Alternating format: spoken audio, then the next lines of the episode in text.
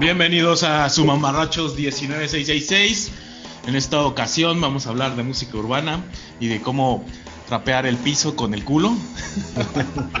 no es cierto. Presento a mis amigos hermanos Axel y Eric. Yo, yo, yo. ¿Qué tal todos? Buenas tardes, buenas noches nuestros cinco fans. Así es. A la hora que lo oigan. Tres somos nosotros. Nosotros lo, nos oímos dos veces. bueno. Pero alguien nada más una. Pues sí, nada más, alguien nada más. Pues bueno, ya. Bienvenidos al Mamarrachos 1966. Ya en serio, este. Creo que acabamos de comer y todos estamos como con el mal del puerco. Bueno, ahí vamos. Un poquito. Entonces, este. Vamos con este podcast que trata, bueno, nuestro hashtag sería 1968. ¿Y qué pasó en 1968? Fueron los Juegos Olímpicos de México, pasó lo del 2 de octubre, se estrenó Odisea del Espacio, mataron a Martin Luther King y seguía la guerra en Vietnam. Y pero también es el año que nació... ¿Quién? Patton. Entonces, el año Patton. El año Patton. Vamos a estar eh, hablando de música hecha en ese año. Eh, toda la música que vamos a poner en este playlist es de 1968. Una época de hippies, una época de como que de revolución, se venía la revolución sexual.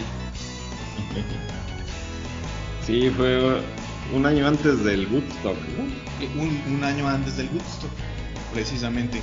Y pues bueno, vamos a abrir este nuestro primer track es este Time of the Season de los zombies. Y pues generalmente los bueno, los zombies son dos, dos eh, se les atribuyen a dos personas que es Rod, eh, Argent y Colin Rustel. Eh, muy extraño que salió este disco que se llama Odyssey,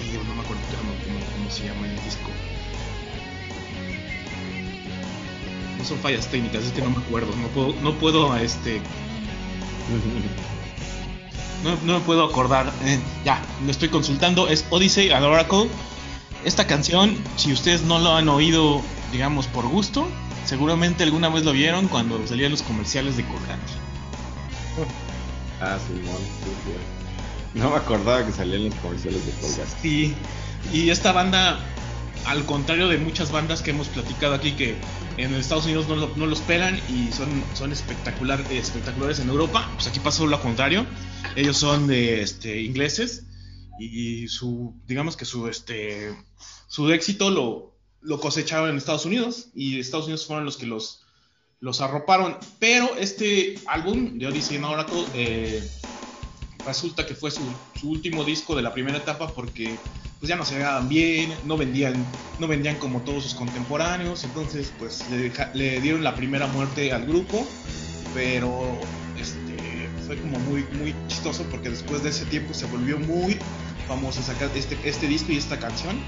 Eh, también el primer disco hay una que se llama Shit Not There, del primer disco que tiene dos nombres, bueno, se editó en Estados Unidos como The Zombies y en, en el Reino Unido como Becky Here. Y pues este, el segundo es este, el Oracle An Odyssey. Y tenemos que, pues que esta banda, pues como varias bandas tuvieron un revival en los 90, 91, 97 y de 2010 a la 2001 a la fecha siguen dando conciertos. Pero pues eh, yo me acuerdo de este disco mucho, lo oía mucho hace como, unos 12 años, lo oía muchísimo, gusta demasiado y sí me acordaba mucho de, de esta rola como la de, la de Colgate. A mí me late un chingo el nombre de los zombies. Pero yo recuerdo cuando estaba chavo que no los conocía, o sea, nada más veía el nombre y no, no lo ubicaba por esta canción. Siempre pensé que los The Zombies eran como un grupo así como de Crimes. Ándale, yo también pensaba lo mismo. Pero ya después así como que ya relacioné el grupo con el nombre, bueno, la canción con el nombre, digo, y dije, ah, espérate. Porque pues es así muy, muy bonita la canción. Sí. Pero, pero aparte, como digo, la letra la verdad no la ubico muy bien, pero creo que sí es medio oscurona, ¿no? La letra. No es tan así como. Sí, no, no. Es música feliz que te engaña, tiene música feliz, pero con letras como un poco. un poco siniestras, digamos. Ajá. Y también los tecladitos, ¿no? Que son los tecladitos muy em, hippies. Esos tecladitos hippies, no sé si son Moog o Hammond, no, no, no, no recuerdo. Pero son este, estos tecladitos te, te invitan a, como que te invitan a, a, a- vivir el viaje. Es que sí, por lo que estoy viendo la letra sí es así muy hipiosa, así como de. Como de, pues sí, te voy a enseñar acá lo chido. Te voy a enseñar de la K, de la K. El amor chido. Chido. Es que antes teníamos nuestro nuestro dialecto de acá cuando jugábamos FIFA. eh, siempre, siempre el Beto nos decía, vamos a jugar, vamos a jugar el acá, en mi acá. ¿Una acá o qué? Ah, ¿un acá o qué? Tráete los acás. Entonces ya sabías que era. Ah, bueno. No, pero sí, sí está chida esta canción. La neta es de las rolas la mayoría conoce o la mayoría ubica, pero no mucha gente sabe. o Bueno, sí, igual y sí saben cómo se llama la canción, pero no que es un grupo que se llama Los Zombies. ¿no? Sí. Yo creo que pasa como lo mismo que de Mamas and the Papas, ¿no? Que está su canción como es famosísima, pero pues cuando no sabes quién lo canta. Yo creo que sí, no pregun- eh, yo me acuerdo que al- a la gente le preguntabas, oye, ¿sabes quiénes, quiénes cantan esa? Eh, no. Ajá. Son- nada más es como de hippies, ¿no? Hasta creo que eso salió con uno de Banamex, me parece. Como, como son bien hippies los de Banamex. Sí, o sea, está, está cagado eso, pero no. Es, es de hippies ir, tener tu tarjeta en Banamex y, y es sí, güey, o sea, está como. Cada quien, ¿no? Cada quien vende su música como quiere. Y pues Sí. bueno, este. ¿Qué más podemos comentar de los zombies, amigos? Pues que yo la verdad sí nada más conozco esta y la que decía de She's Not There. La neta no, no ubico otra, pero seguramente sí tenían así como mucha onda de este tipo y, y sí son representativos de la época, seguro. seguro. Sí, a pesar de que no tuvieron el éxito deseado que querían, eh, pues sí. De hecho, de que regresaron los últimos discos no están tan buenos, ya es como música más de señor. Pero los dos primeros son, son, son, este, la verdad, son representativos de la, de la época. El primer disco salió en el 60 y- creo que el 67 y el segundo en el 68. 65. Sí, 65. pues es que solo son dos discos de la época de los 60. Ajá, Digo, y después ya, como, como mencionabas, un revival de los 90, finales de los 80. pues sí. Entonces, pues eh, sí, prácticamente los representativos son esos dos. Y ahora, ahora sí que les llegó el éxito, el éxito tarde. Persiguiendo el éxito, pero pues en su momento no lo supieron apreciar y afortunadamente están vivos. Afortunadamente están vivos para que su éxito lo, digamos, lo, lo puedan disfrutar, ya que sí, sí, sí, sí están activos constantemente. Nunca los he visto, la verdad no, no recuerdo que hayan venido para acá. No, yo me acuerdo que iban a estar en un festival o algo así, pero Cancelaron, creo, ¿no? sí, algo así me acuerdo. Sí, sí, no, no, no, no sé. Creo, creo que nomás, fueron más como a Estados Unidos, que es donde pegaron, pegaron súper, súper bien estos, estos vatos. Sí, sí me acuerdo que estuvieron en festivales. Y esta canción también se usó en algunas películas, ¿no? O Ay, yo creo que sí, ¿eh? Pero no, no recuerdo ahorita en cuáles. tampoco ubico. O sea, me suena su... Todos conocemos esta canción, pero ¿de dónde? Ajá. Sí, como que seguro salió en películas, pero quién sabe. Hay, hay una página que se llama IMDB Ajá. donde viene esta información. Pero pues, ahorita en lo que lo busco va a tardarme Pues puedes, puedes dar el dato ahorita después de que, de que en lo que eh, durante el programa, no te preocupes, o sea, es como será como una investigación de, un de este momento. Pues bueno, eh, dejemos eh, por el momento a los zombies, que es el primer, eh, el primer disco, el primer disco, el primer tema, y vamos con la siguiente canción, selección del, del joven Agave. El joven. Pero siguiendo con esta onda romántica, este, escogí una canción en español de un compositor argentino. que seguro todos hemos escuchado. La canción es Ella ya me olvidó, que originalmente se llamaba Ella ya me olvidó. Ella, ella ya me olvidó, yo la recuerdo ahora. y después nada más se quedó en ella ya me olvidó. Que bueno, también es del disco debut de Leonardo Fabio, del 68. El disco se llama Fuiste a mí un verano. Y pues es un, es un macanazo de éxitos este disco. De hecho, hay un futbolista que le pusieron Leonardo Fabio. ¿Ok? Un futbolista que se llamaba Leonardo Fabio también. Pues, Ah. sí, es en serio, pero era morenazo de fuego. Jugó en el América, pero bueno, eso es otra cosa. Este, pues Leonardo Fabio, eh, pues aparte de ser, de ser el romántico, este, también hizo películas. eh, Lo que estoy viendo que- era director de cine, escritor, actor y también cantaba. Y también cantaba. Y la verdad es que en todo le fue bien. Estaba también investigando que dos de sus películas son como marcadas de las mejores películas argentinas de todos los tiempos. ¿A poco? Yo Sí, nunca las he visto, ¿no? Pero, Esa sí no me la sabía tampoco. pero sí, de hecho tiene varios premios como director. Y como cantante, pues en, en la etapa esta de los 60 creo que también tuvo mucho, mucho éxito. Es de la época de esas baladistas, ¿no? Como Sandro, Camilo Sesto. Leodan, Rafael. Leodan también me parece. Estaba, estaba muy cabrón esa la balada. La balada romántica latinoamericana se llama. Que, que en general nunca ha desaparecido, ¿no? O sea, siento que la radio comercial de aquí, eh, mucho así. ¿no? Exacto. O sea, no ha desaparecido, es lo mismo. O sea, no como que no, no ha habido una evolución, porque de hoy es los arreglos y todo. Sí eran como más orquestales los de este, Leonardo Fabio, pero pues, prácticamente es como lo mismo. Pero lo que le- lo, lo chido de Leonardo Fabio es que le echaba el feeling. Ella. Mucho feeling y, y con un. Tenía como su estilo propio muy marcado, ¿no? Ajá. Y es una canción excelente para las borracheras. para sacar el, el verdadero show. Verdadero show. Mientras no se peleen como los vatos del golf, todo está chido. Sí, no manches. No sé qué sea, no sé cómo clasificar eso. No, yo tampoco.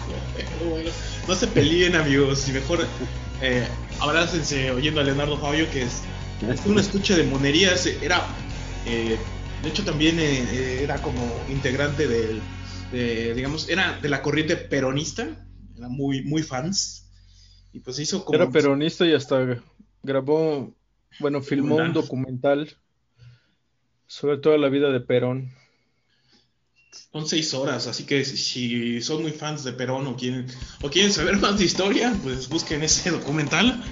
Eh, yo no, yo no, yo en este momento no lo haría, pero este, si son entusiastas de, de la historia y, de- y quieren saber más, pues adelante ahí con, con el documental de Leonardo Fabio que ti- tiene 18 discos, 20 películas como actor, 11 películas como director y 10 como guionista, nada más. Sí, no manches. Sí, tiene un montón de cosas. Y pues esta canción rotaba seguido en las borracheras en casa del burro, ¿no? Sí, seguro. ¿Sabes de qué canción me acuerdo más de Leonardo Fabio? Digo, esta me gusta mucho, pero, pero la que más me recuerdo es la de Aquí está simplemente te regalo". Aparte me recuerda mucho a mi mamá, saludos a mi mamá. Que seguro no Sí. escucha esto nunca. pero igual si me muero un día ya va a escuchar así para acordarse de mí. Saludos. No, pero sí, aparte es música que es música que seguro empezamos o escuchamos alguna vez primero porque la ponían nuestros tíos, nuestros papás. o- Ajá.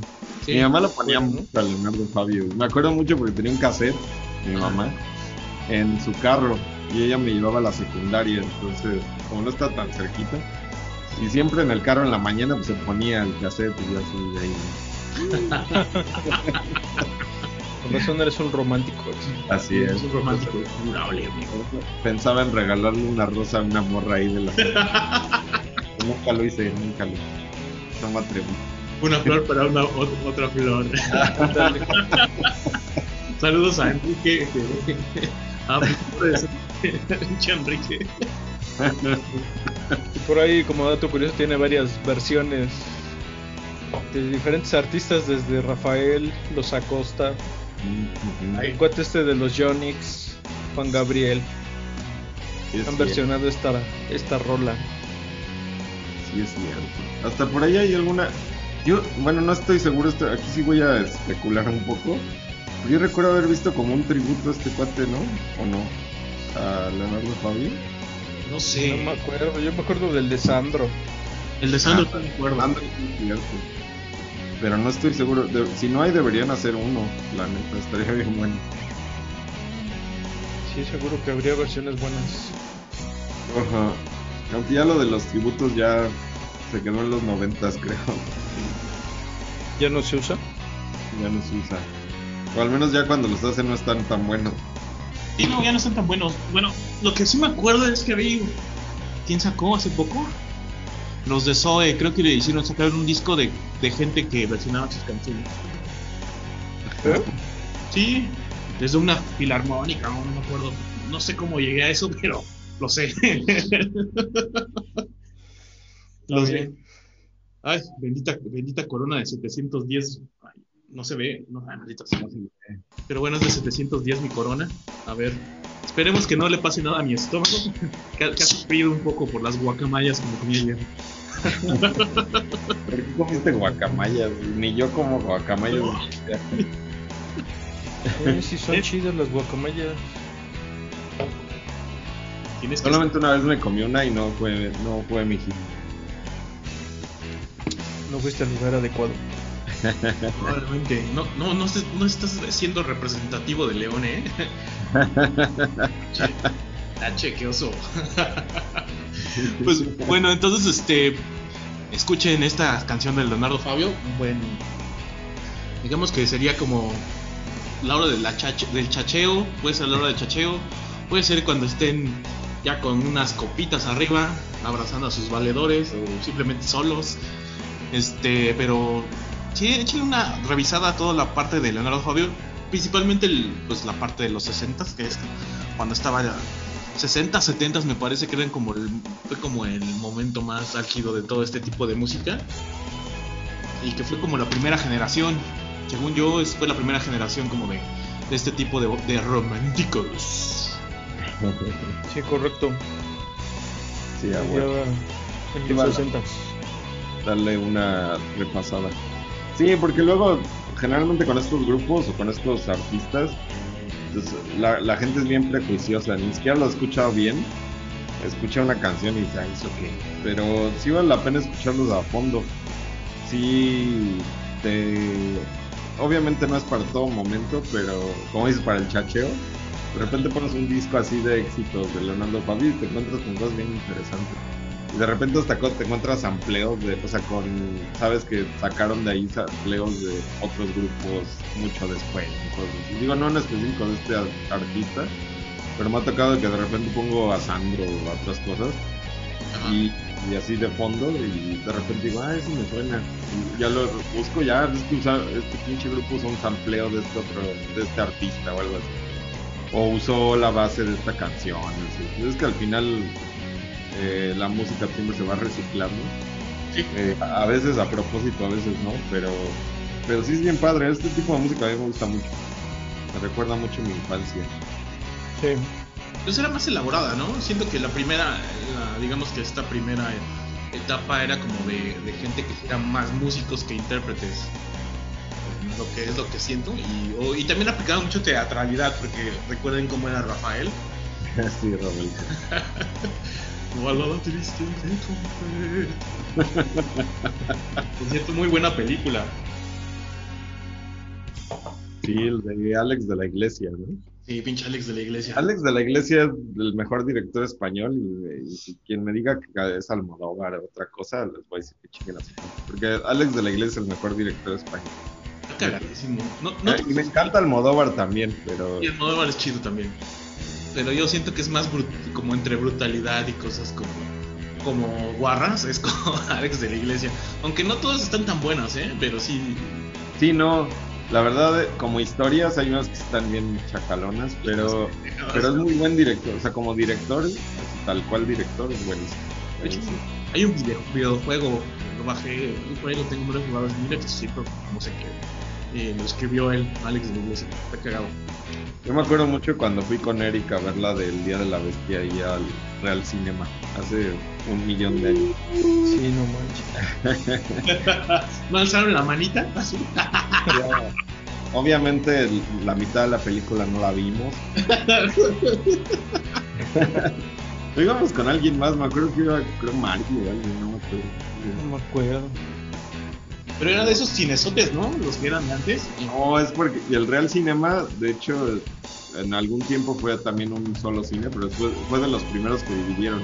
Y me acuerdo que sí era una salita así, de esta sala de aquí, era una cosa bien chiquita. así bueno, esa sala donde fuimos a ver esa película. Eso sí me acuerdo re bien. No sé por qué. Era, estaba enamorado de él. tal vez.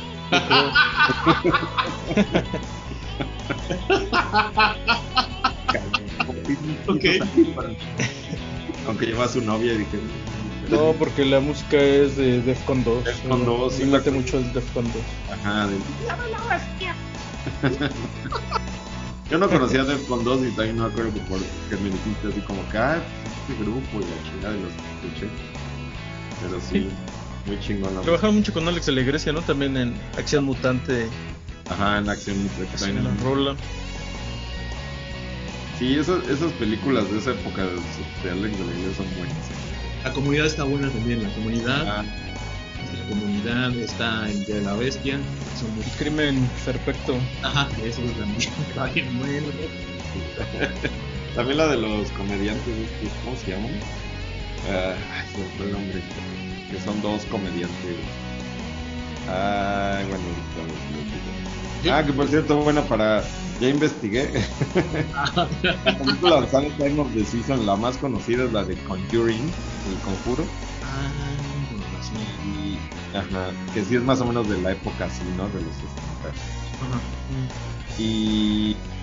También sale la de Wakings. No sé si se acuerdan de la de Wakings, que sale este. Robin Williams y Robert De Niro. que Es un güey que está como vegetal y el güey lo revive prácticamente. No, no me acuerdo de eso. Está bien buena esa película. Es- esa es más vieja. Pero sí, este. Salen esas dos. Sale como en 60 canciones. 60 películas, digo. No, mames. Por eso, si no, lo, si no lo escucharon en el de Colgate o en el o en algún compilado de este es el de los 60 entonces prácticamente lo pudieron haber oído de, de En alguna película. Series y películas. ha Ya, ya me encontré, se llama Muertos de Risa la película. Muertos de risa. Ah, ya. Buena, si no la han visto, vean, es de los 90. Es de la última que hizo en los 90. Y también me acuerdo que hizo Perdita Durango, no sé si se acuerdan de eso. Hizo Ah, sí. Durango y últimamente sacó eh, Mi Gran Noche. De hecho sale Rafael. No mames, Ah, sí, no la he visto. Muy, muy buena. muy absurda. Tiene como unos 5 o 6 años, no, no es muy, no es muy vieja, es como de, sí, tiene, es de las más recientes. También la del bar. Ah, bar y no pueden salir porque hay un güey que está disparando a quien salga de ese bar. Y es buenísima, buenísima. Y está buena, está buenísima y todos se convierten en zombies. Está, está súper buena esa del bar. Sí. Sale el nuevo ídolo, el nuevo guapo es de cine español, Mario Castros. Ah, sí. Sale como en tres, en tres creo, películas de Alex de la Iglesia, Mario Castro. Ajá. Sí, sí, sí, este, es muy buena. Muy buen director, te digo. Yo creo que. Como que tiene toda la onda ma- madrileña, ¿no? Como Sí. de, de Madrid. Madrid, Madrid. Como torrente. Torrente, no. Torrente. Las películas de torrente si fueran un director normal. La cosa- Atleti, Atleti. Pero nada más son como 8, ¿no? ¿Qué? Han echado cinco. Torrente. Sí, son como cinco, ¿no? Como yo creo. Pues sí está, está muy. Yo creo que en este, en este, esta época, como que. No sé, sacarían muchas ámpulas porque son demasiado grotescas. de torrente. Buenísima. Recomendada al mil. Sí, y para que vean que los españoles también son una basurita, o sea, o sea, creo que ahí te das cuenta de, que los españoles no son tan. ¿Sabes? Esa película te enseña, ¿no? también hay guarros. es que. Exacto. Pues bueno, ya sigamos con la, la siguiente can- canción de esta. la- vamos con la siguiente canción de esta lista, que es del Velvet Underground. Sister Ray se llama la canción y eh, no me equivoqué de podcast, ya sé que dura más de 15 minutos. Y yo también dije, creo que esta era de las que tenías para el podcast anterior. Tenías 17 minutos. 17 minutotes de puros pinche ruido. Y desafinados, eh, gritando. eh, por momentos se vuelve anárquica esta canción, pero es precisamente el espíritu de todo el disco y es como un poco. Digamos que este disco es más John Cale que Lou Reed. Bueno, vamos a empezar por los integrantes, ¿no? Eh, el famosísimo Lou Reed, que ya, ya no está con nosotros desde 2013. John Cale, Sterling Morrison, que se mu- murió en el 95. Eh, eh, Mau Tucker o Maureen Tucker, que es algo, es un, un ser andrógino, pero es mujer. Eh, y finalmente Doc Jule. Doc Jule fue como el que se quedó con la última parte del Velvet Underground. Pues el Velvet Underground, en plena época hippie, hablaba de la droga. de la droga, de, pues de la prostitución, de, pues del bajo mundo. Hablaba mucho del bajo mundo y los conoció, bueno, los, los descubrió, se los recomendaron a este Andy Warhol y Andy Warhol fue su manager, quien les puso muchas condiciones para que el primer disco saliera, ¿no? Una de las condiciones que todo el mundo sabemos es que cantara una muchacha guap- Nico. guapetona, guapetona alemana llamada Nico. Si pueden ver su documental, está bien triste, está bien triste, pobre señora. Pobre señora. Ella, para que vean, eh, tenía como, esta señora tenía como el, ¿cómo decirlo? Se sentía culpable por ser guapa. Y está, está cabrón, ¿eh? Tenía mucho, era muy suicida esta mujer, pero bueno, dejando a un lado a Nico, eh, Es mi problema que tengo, me siento muy culpable. siendo De guapa. ser tan guapo. La entiendo perfecto. Pues bueno, este. Pues el primer disco, eh, Lou Reed y John Cale dan como. Aunque es un disco muy bueno, eh, a ellos en, en un principio, pues sienten que, que sacrificaron mucho y no, eh, y no los llevó a ningún lado, porque tenían como la intención. eh, pues Lou Reed, desde que salió en Underground, tenía como la, las ganas de pegar, ¿no? De triunfar, de lo que quiera decir eso. Y pues, primer disco, simplemente tenemos lo que es el- la imposición de Warhol, como ya no le, al principio Warhol los, no, dejaba de, hablar de ellos, no dejaba de recomendarlos, asistía casi a todos los eh, ensayos, mm, los tenía como, eran como su adoración, después hubo un tiempo que ya, o sea, que a Warhol se le olvidó, y pues ahí como si fueran, ya no, como ya no era su juguete nuevo, pues los abandonó un poco, cosa que le recriminó este, Lou Reed, eh, diciéndole que pues habían cedido a todo y, y no veía por ningún lado el éxito. Entonces pues eh, en un acto de en un acto de emperramiento Lou Reed lo manda al diablo y manda al diablo a Nico también. Sale este disco que donde viene esta canción de 1968 White Light White Head White Light que es un la verdad a mí es mi disco favorito de Velvet Underground.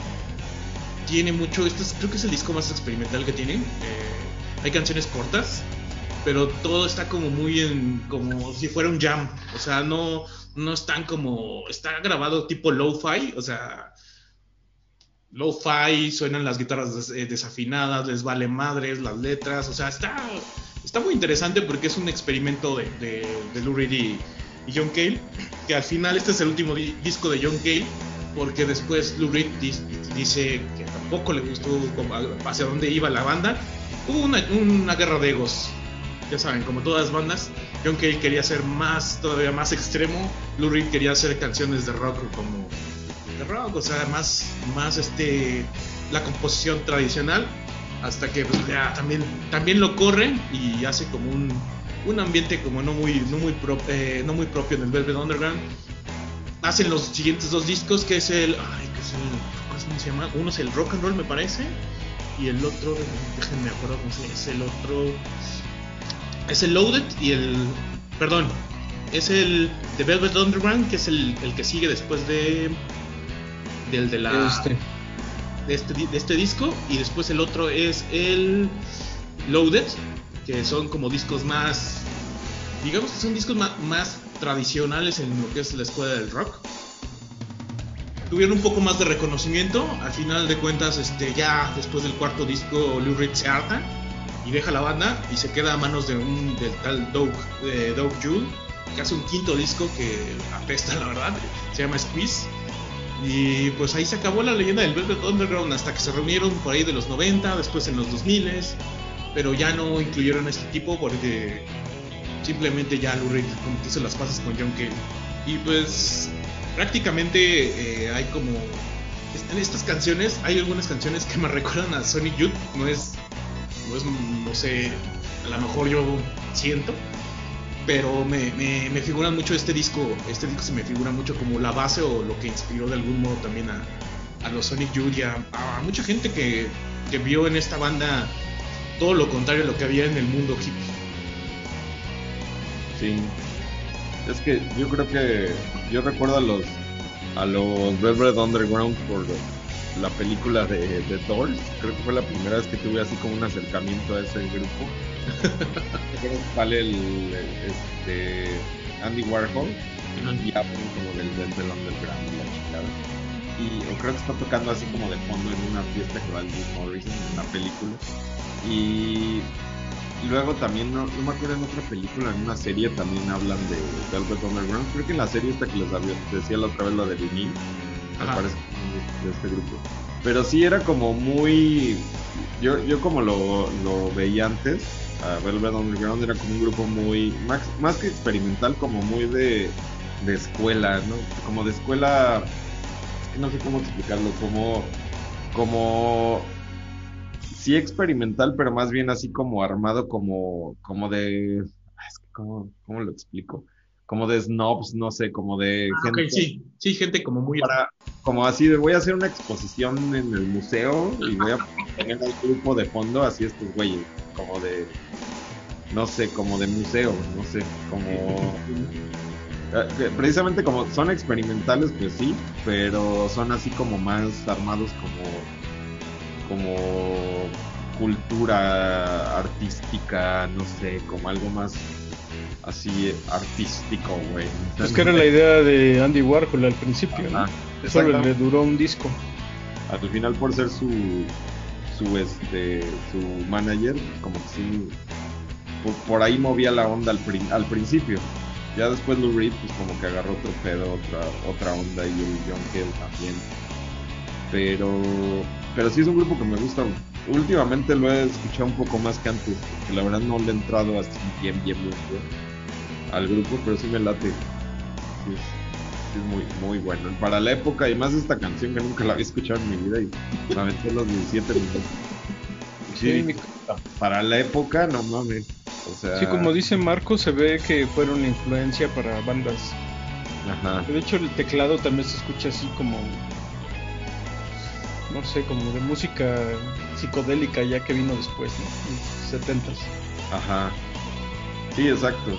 De hecho, una de las bandas que escogí, voy a hablar precisamente de la psicodelia, pero pero sí, esto es que también como las bases, que en esta época, pues así como que empezaba a entrar esto de la psicodelia, pero también así se nota mucho en, este, en esta canción al menos. Y sí, sí es para la época, la neta, sí, digo, yo creo que nada más Pink Floyd y este poquitas bandas hacían este, este tipo de experimentos con ¿no? Crimson, ¿no? King Crimson, Camel, todo, todos los Ah. chidos. Exacto. Y pues bueno, para también eh, complementar toda esta información del Velvet Underground, son los únicos, bueno, para ver su, digamos, como su influencia en, en la banda alternativa, pues hay un, hay un festival que se llama All Tomorrow's Party, como la canción de disco de los Velvet, que es, es un, este, de hecho hay un documental, está bueno, este, este festival, por ejemplo, escogen a una banda y esa banda cura, cura el festival, o sea, invita probablemente a sus amigos o las bandas que admira y hace todo el festival no hay distinción, no, no hay distinción entre, entre la gente, porque todos se quedan en las mismas, este, o sea, no hay como un, una residencia de, de público y una residencia de artistas, están todos juntos y está está súper chida esa idea. Obviamente es muy, el juego es muy limitado, es como estar cazando las entradas, pero no recuerdo si ya no lo dejaron de hacer o si este todavía seguía. En el documental que vi sale, salen varias, varios este, artistas como Nick Cave, salen los más Volta, salen, creo que no me acuerdo quién más sale, creo que sale nada más está King Gordon sola. Hay varios, este, varios artistas ahí en ese All Tomorrow's Party. Está el documental por ahí si lo quieren ver. Y cómo, cómo se va gestionando el documental. Está muy interesante porque tiene el nombre, digamos, del Velvet y también hay como de, por ejemplo, si te hay una banda que te gusta mucho, que tú sepas que va a curar el festival, está súper interesante porque además los puedes ver y decirles, yo, Sí. Ya estaba viendo que el último año de que lo hicieron fue en el 2016, Ajá. pero a, a mí me- ese festival siempre también le traje ganas y nunca, nunca pude ir. Pero me acuerdo que también lo curaban, o sea, no nada más músicos, sino una vez lo curó Jim Jarmusch, por ejemplo, ándale, ajá, creo que sí, era lo. Lo curó Matt, Matt Groening, el de los Simpsons. Órale. Y, y- y hubo varias personas así que no estaban, digo, no eran músicos, pero también lo llegaron a curar. Y aparte es- esos años eran buenísimos, buenísimos. Pero sí, era, esos de esos festivales que dijo, me hubiera encantado ir, porque sí, sí, este, eran bien buenos. Siempre había grupos así buenísimos. Y, y era como muy random, ¿no? Como dije, así como, que, que decías, güey, ¿y estos güeyes por qué están aquí? Ajá. Es que es como cuando uno se pone a pensar y dice, bueno, si a mí me dijeran eso, y así de, güey, invita a ver los grupos que quieras y haz tu festival. Pues no mames, o sea, sí invitaría así cosas tan extrañas. Sí, está, está muy buena la idea, la verdad. Este, sí, está, está chingón. Bueno, también como que la gente como que se comporte, digamos, porque también yo creo que por eso dejaron de hacerlo, no sé, hablando no tengo idea, pero sí es como una idea que, que está está súper chida. Pero me acuerdo que Nick Cave no fue con Nick Cave, fue con Greenerman, su proyecto alterno, donde, donde ya, ahí sí toca el rap, porque dejó de, con, los, con Nick Cave se eh, se volvió, se empezó a convertir en Leonard Cohen, que no es malo, pero es que él hasta, él se enoja cuando le dicen eso, que sí, que sí va, que sí, esta etapa es como muy Leonard Cohen, y se encabrón y güey. Pues bueno, eh, algo que, quieran agregar amigos de, de- del Velvet Underground y de, de esta, de esta canción. Que bien pudo haber entrado en, la, en el podcast pasado y no hubiera estado tan pedo porque iba de acorde al... al También en este, digo, porque la verdad sí, sí está chido ver que... Porque si uno se pone a ver el Billboard, bueno, no sé si en el tiempo ya quedó Billboard, pero si, si uno se pone a ver las rolas más populares de ese año, no hay nada de Velvet Underground, por ejemplo, o de los grupos que mostramos aquí más que la de los zombies. Sí, Pero todo lo probablemente demás. los zombies. Ajá. Todo lo demás es más como, este, todo lo demás que escogimos, pues obviamente es algo que no está ta- era tan popular en ese tiempo, pero que marcaron tendencia. Yo creo que todas las lo que escogimos aquí, incluso Leonardo Fabio, marcó tendencia. Porque en, en México siempre salieron así muchos artistas que lo invitaban. Nada más estamos viendo la frente, Marco. Ah, perdón, es que se movió mi, este, mi Pero, pero sí, son como gente que más que nada marcó influencia más que el ser muy populares en esa época. Pues el- los primeros lugares estaban los Beatles, estaba con Hey Jude, Ajá. estaba, Después estaba la Beatlemania en lo máximo, yo creo. estaba Cream con Sunshine of Your Love, estaba los, Do- los Doors con Hello I Love You, Ajá. está los Sly and the Family Stone, este, ¿cómo se llama? Simon and Gar Garfunkel Garfunkel. con Mr. Robinson. Entonces sí es un año pues, muy variado, pero todas, muchas de estas canciones no tienen no, no tenían como cabida en los en, en los charts. Ajá. Sí, pero pues al final son bien chingonas. Y esta del Velvet Underground, pues sí, es, digo, como dices, para influenciar, para, para que te suene Sonic Youth es que dices, no mames. Cuando son 30 años antes, bueno, como 20 años antes. 20 años antes del Sonic Youth. Dices, no manches, o sea, sí, sí estaban cabrones. Y, y ya, ya me acordé de la palabra que quería usar con Velvet Underground, como una, una banda educada. Ellos sí leían. Ah, ah, es- un poco snob, ¿no? Sí, Ajá. como leída. Sí, así siempre la consideré y a la fecha yo creo que la considero así como bien, bien de escuela. Así que va a tocar la banda de, en mi escuela, la chingada, ah, sí, eh, así son, así me los imagino. Ah, te- tuvo mucha culpa eso de Warhol, yo creo.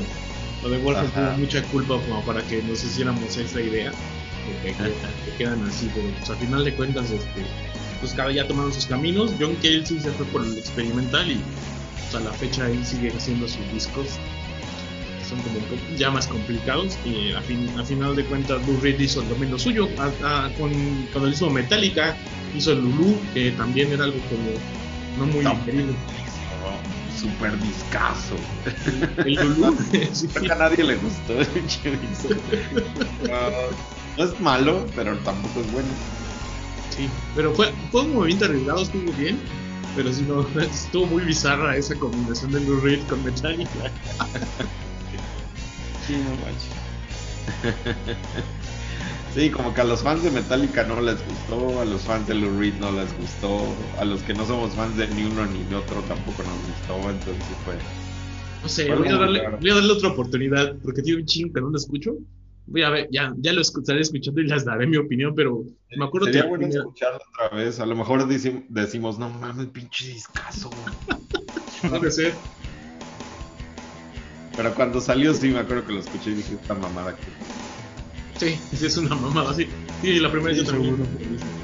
Pero bueno, ya veremos que, que si el tiempo, si el tiempo lo mejora o no. Pues bueno, esto sería todo por The Velvet Underground. Eh, sigue la, la selección de, de Axel.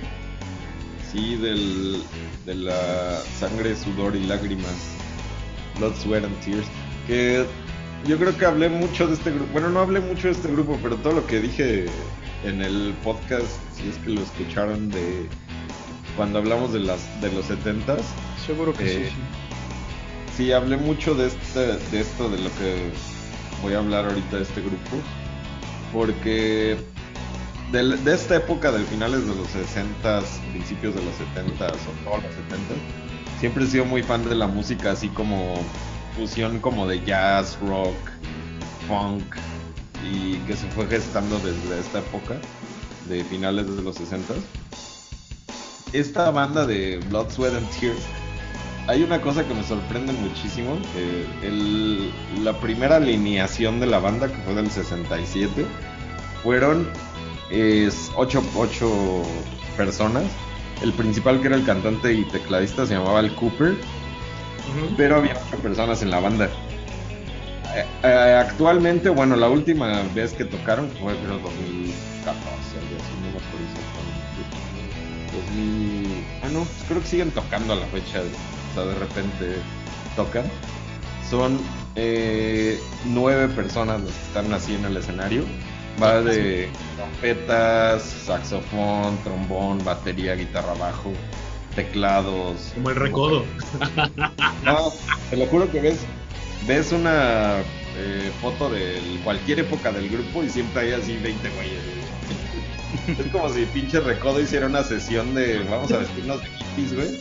Y así los ves y sea igualito. O sea, pinches güeyes vestidos de hippies, pero 20 güeyes.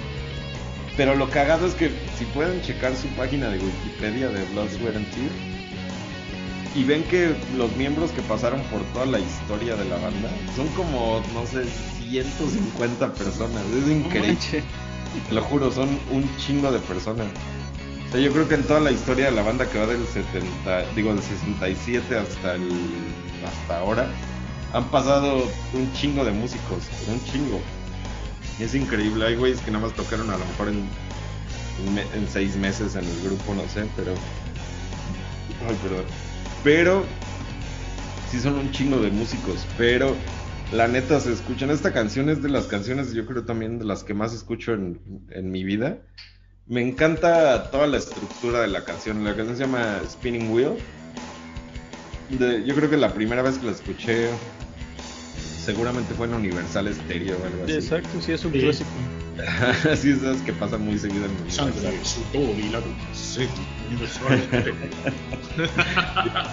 mi, ma- Bueno. mi mamá, creo que llegó, tiene como un disco de esos. Y dice, ay, ay, dice sangre, sudor y lágrimas. Así, ¿eh? Como las traducciones, ¿no? De los papás. Sí, a huevo. sí, entonces, este, seguro fue por ahí en el, en el Universal así de sangre, sudor y lágrimas. Con, ¿cómo es la- no, ¿cómo, ¿Cómo sería Spinning Wheel? Así como eh, Rueda giratoria. rueda giratoria. Da Pero, este, es muy buena. es- es- puta, me encanta toda la estructura de la canción desde que empieza. Que, como les digo, es así como una mezcla entre jazz, funk y rock. Y, pero aparte tiene partes de la canción que suena. Hay, hay una parte que me gusta mucho que suena así como disco.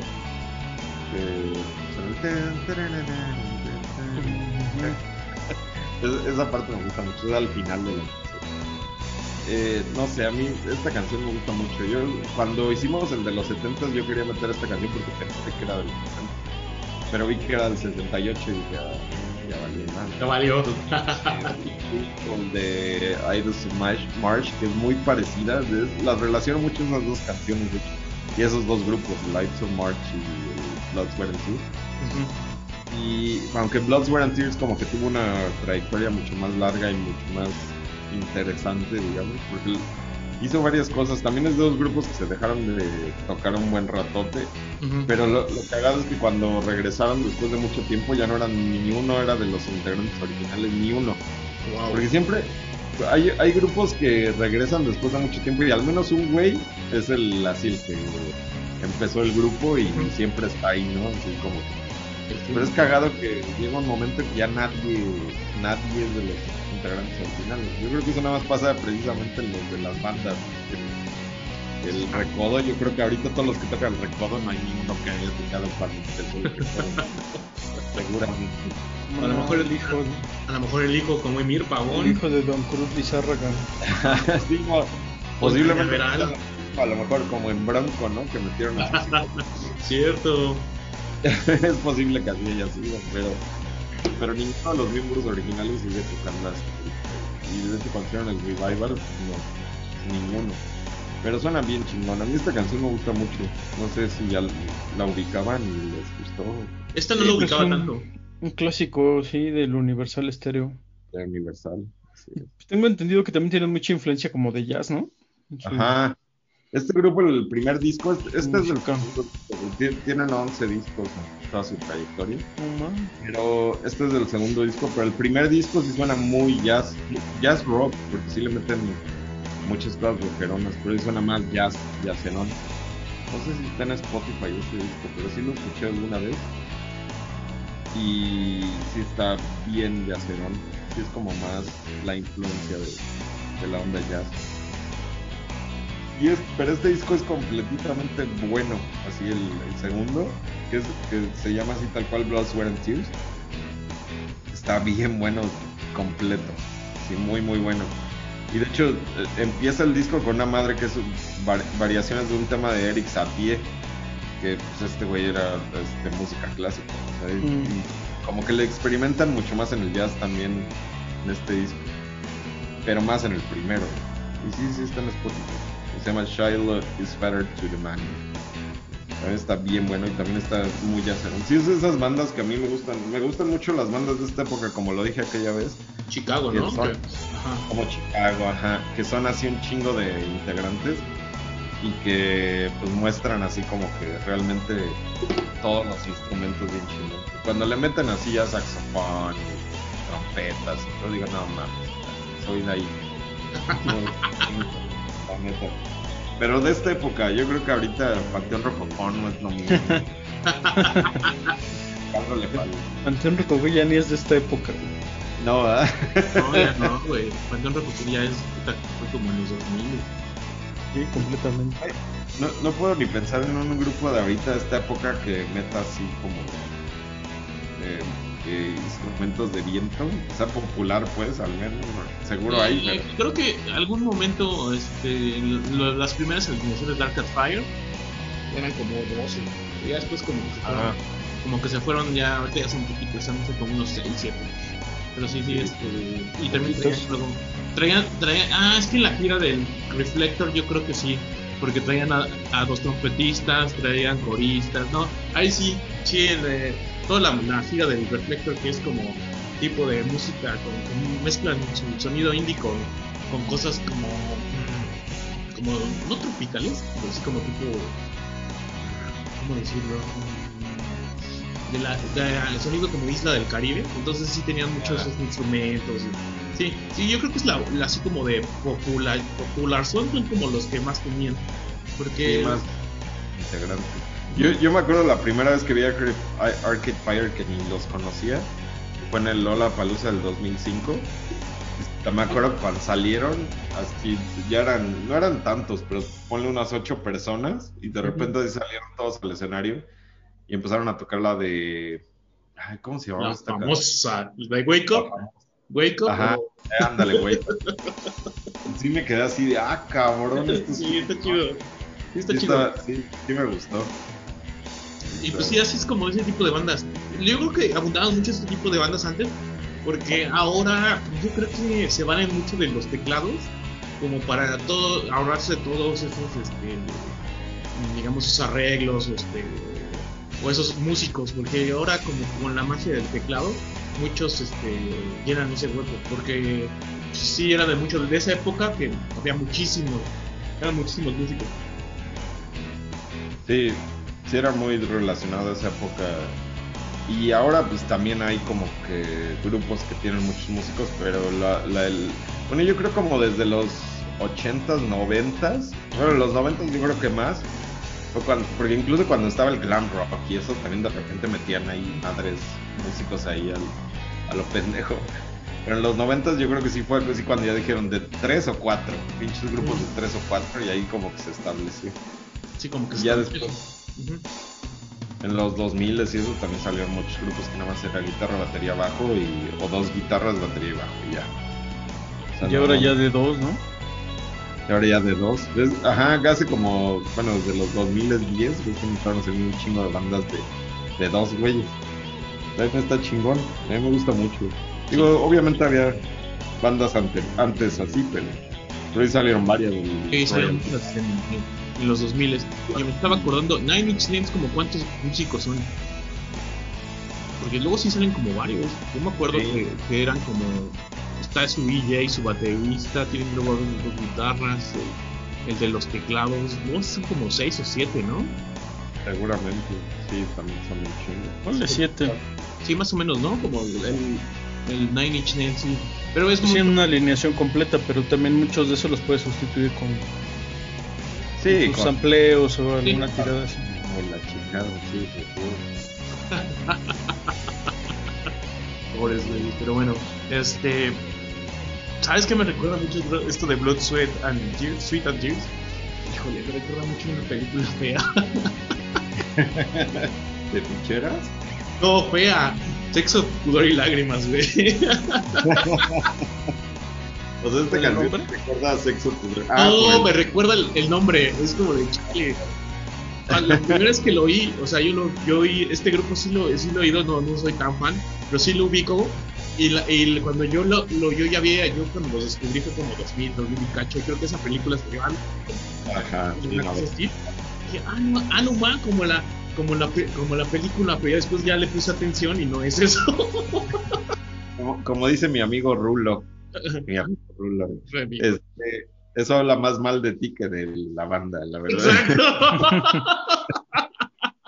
no, y- No, pero ¿sabes, ¿sabes qué es lo peor de todo? Es que si ustedes, y, y lo pueden hacer en este momento, están escuchando este podcast, van a, a Google y le ponen Blood, Sweat and Tears, así nada más para buscar el grupo, sin, ah, sin ponerle nada más Blood, Sweat, Tears, les va a aparecer una pinche canción de BTS.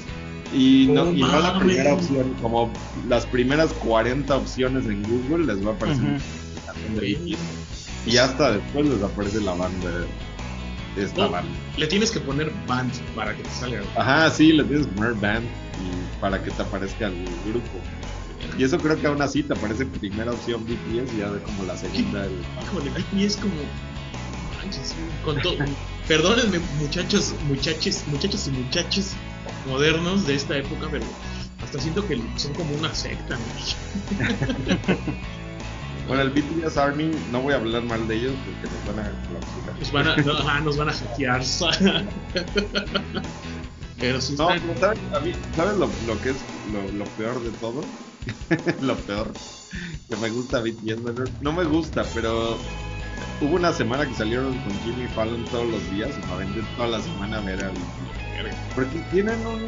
La verdad, o sea, digo, yo, yo ya estoy muy viejo como para oír estas cosas de BTS, pero se me hace bien interesante todo el rollo que traen. A, a lo mejor la gente se fanatiza demasiado como nosotros nos fanatizamos en aquella en su momento, ajá. pero pero está interesante, la neta está interesante todo lo que hacen estos chavos.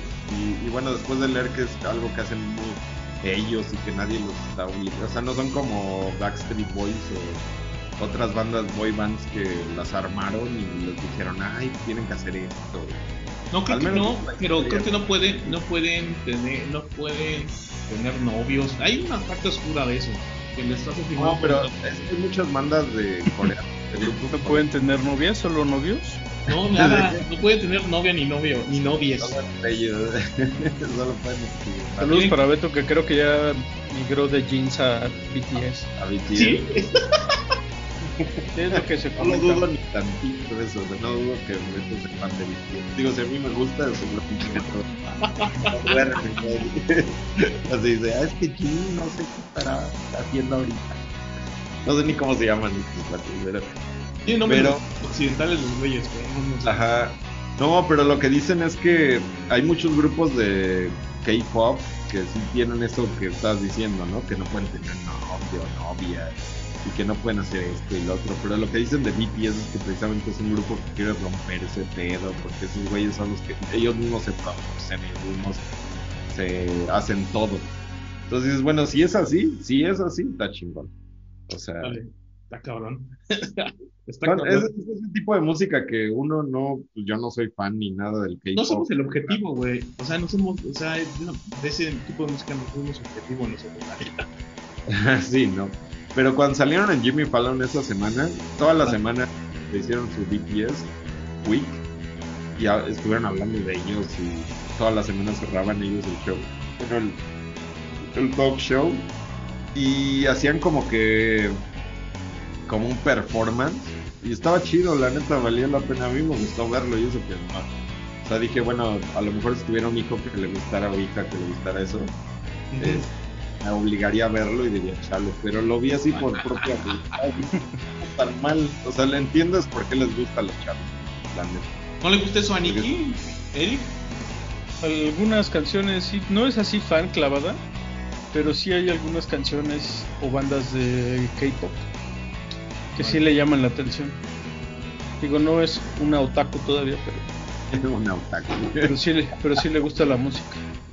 Es que te digo que yo, yo como me volví de un güey totalmente intolerante que odiaba los seres del silencio, que no fuera rock, me volví contrario, hacía de que todo lo que lo nuevo, así digo, a ver, ¿qué, qué pedo? ¿Por qué les gusta? Ellos, pero ¿qué chingados les gusta a la gente? Pero lo, lo entiendo y digo, ah, pues ya sé, o sea, pues claro que tiene esto y otros elementos que los- por los que les gusta. Y la neta, las coreografías y todo el desmadre que traen estos güeyes de los vídeos está, Ajá. está cagado, O sea, sí te llama la Es como ponerte a ver una pinche película de King Kong contra Godzilla. ¿Qué? Pero empiezas a verla y dices, ah, pues está cagado. O sea, te entretienen. Y estos güeyes es lo mismo. O sea, te entretienen al final. Pero bueno, eh, retomemos de lo que estábamos. Este, eh, escuchen este segundo disco de la banda. eh, es muy bueno. eh, yo recuerdo que, que también, eh, ¿qué más, eran mucho del circuito también con Chicago. ¿Qué otra banda? Es que se me, se me está olvidando una banda que es muy similar a ellos. Bueno, pues no me acuerdo les digo. En esa época precisamente estaba Chicago muy cabrón y estaba... Sí, había otras bandas de ese estilo, pero es- ahorita ando bien bloqueado. Ya, ya estoy pensando En en BTS. este, de Modi Blues, ¿no? Estaba también. Party Blues también está muy del estilo y muy de esa. Estaba también, ah, ¿cómo se llama? Quicksilver Messenger Service. Estaba de Guess Who. Estaba lo, ay, ¿cómo se llama? Guess Who, que precisamente es lo que hablábamos también en los, los 70. De Guess Who, es, es- eh, hay una canción, hay un disco de Guess Who del 68 que también es buenísimo. Y iba a escoger una rola de ese disco, pero pero no la escogí porque preferí esta. Pero de Guess Who después de ahí salió el güey de Pac-Man Ah, sí. Turner Overdrive. Pero sí es muy, muy también de esa, de esa época y de ese estilo. Está. Y a ver, déjame ver me acuerdo del grupo que era como de. Pues bueno, en lo que te acuerdas, vamos con lo que sigue, amigos. Este. Ya Es no. selección de Eric, me parece que esta es selección de Eric. La segunda Sí, selección. sí, sí. La segunda canción que escogí. También del primer disco del Steppenwolf. De. Justamente una banda que toma su nombre de la novela de. ¿Cómo se llama? Hernán Hess. Herman Hess. El Lobo Estepario. Es una banda, creo que son oriundos de Canadá, pero se fueron a vivir a California.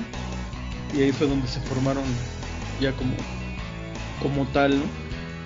Y bueno, eh, al principio creo que ellos tocaban una onda más folk. Pero ya cuando cambiaron su nombre a Stephen Wolf, Stephen Wolf, y grabaron este primer disco, le metieron más, un poco más de power, ¿no? En la onda de mm, pues más tirado al hard rock, digamos. Sí. Sí, esta banda es más rock. Y de hecho por ahí hay, hay quien dice que el donde aparece por primera vez el término heavy metal es en Born to Be Wild de justamente de Steppenwolf, de este mismo disco. En uno de los estribillos algo dice del del ¿qué? heavy metal machino, no sé qué, pero se refieren más a como a una motocicleta que a- que al término de la música. ¿no? Aunque sí su sonido es un poco más duro, más... eh, Esta canción que escogí, que es Suki Suki, me parece, Sí, supi, supi. que es más en, en el estilo de esta Born to Be Wild, este, con un ritmo como más, un poco más pesadón, digamos. ¿Y qué más podemos decir del Stephen Wolf? El Steppenwolf, que más? Eh, pues que salió la canción, o sea, la famosa, la que todo el mundo puede reconocer, Born to Be Wild, que sale en Easy Rider, película de motociclistas, obviamente. Este, sale Dennis Ho- ¿cómo se llama?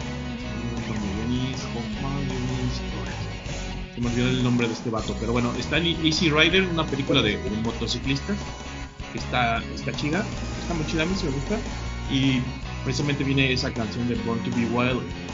Yo también, y cuando oyes Born to Be Wild te quedas como con un, o sea, como un estigma de esta banda. La, el primer disco sí es muy, es muy de este tipo, pero ya, ya oyes los siguientes y ya está, ya es otro pedo.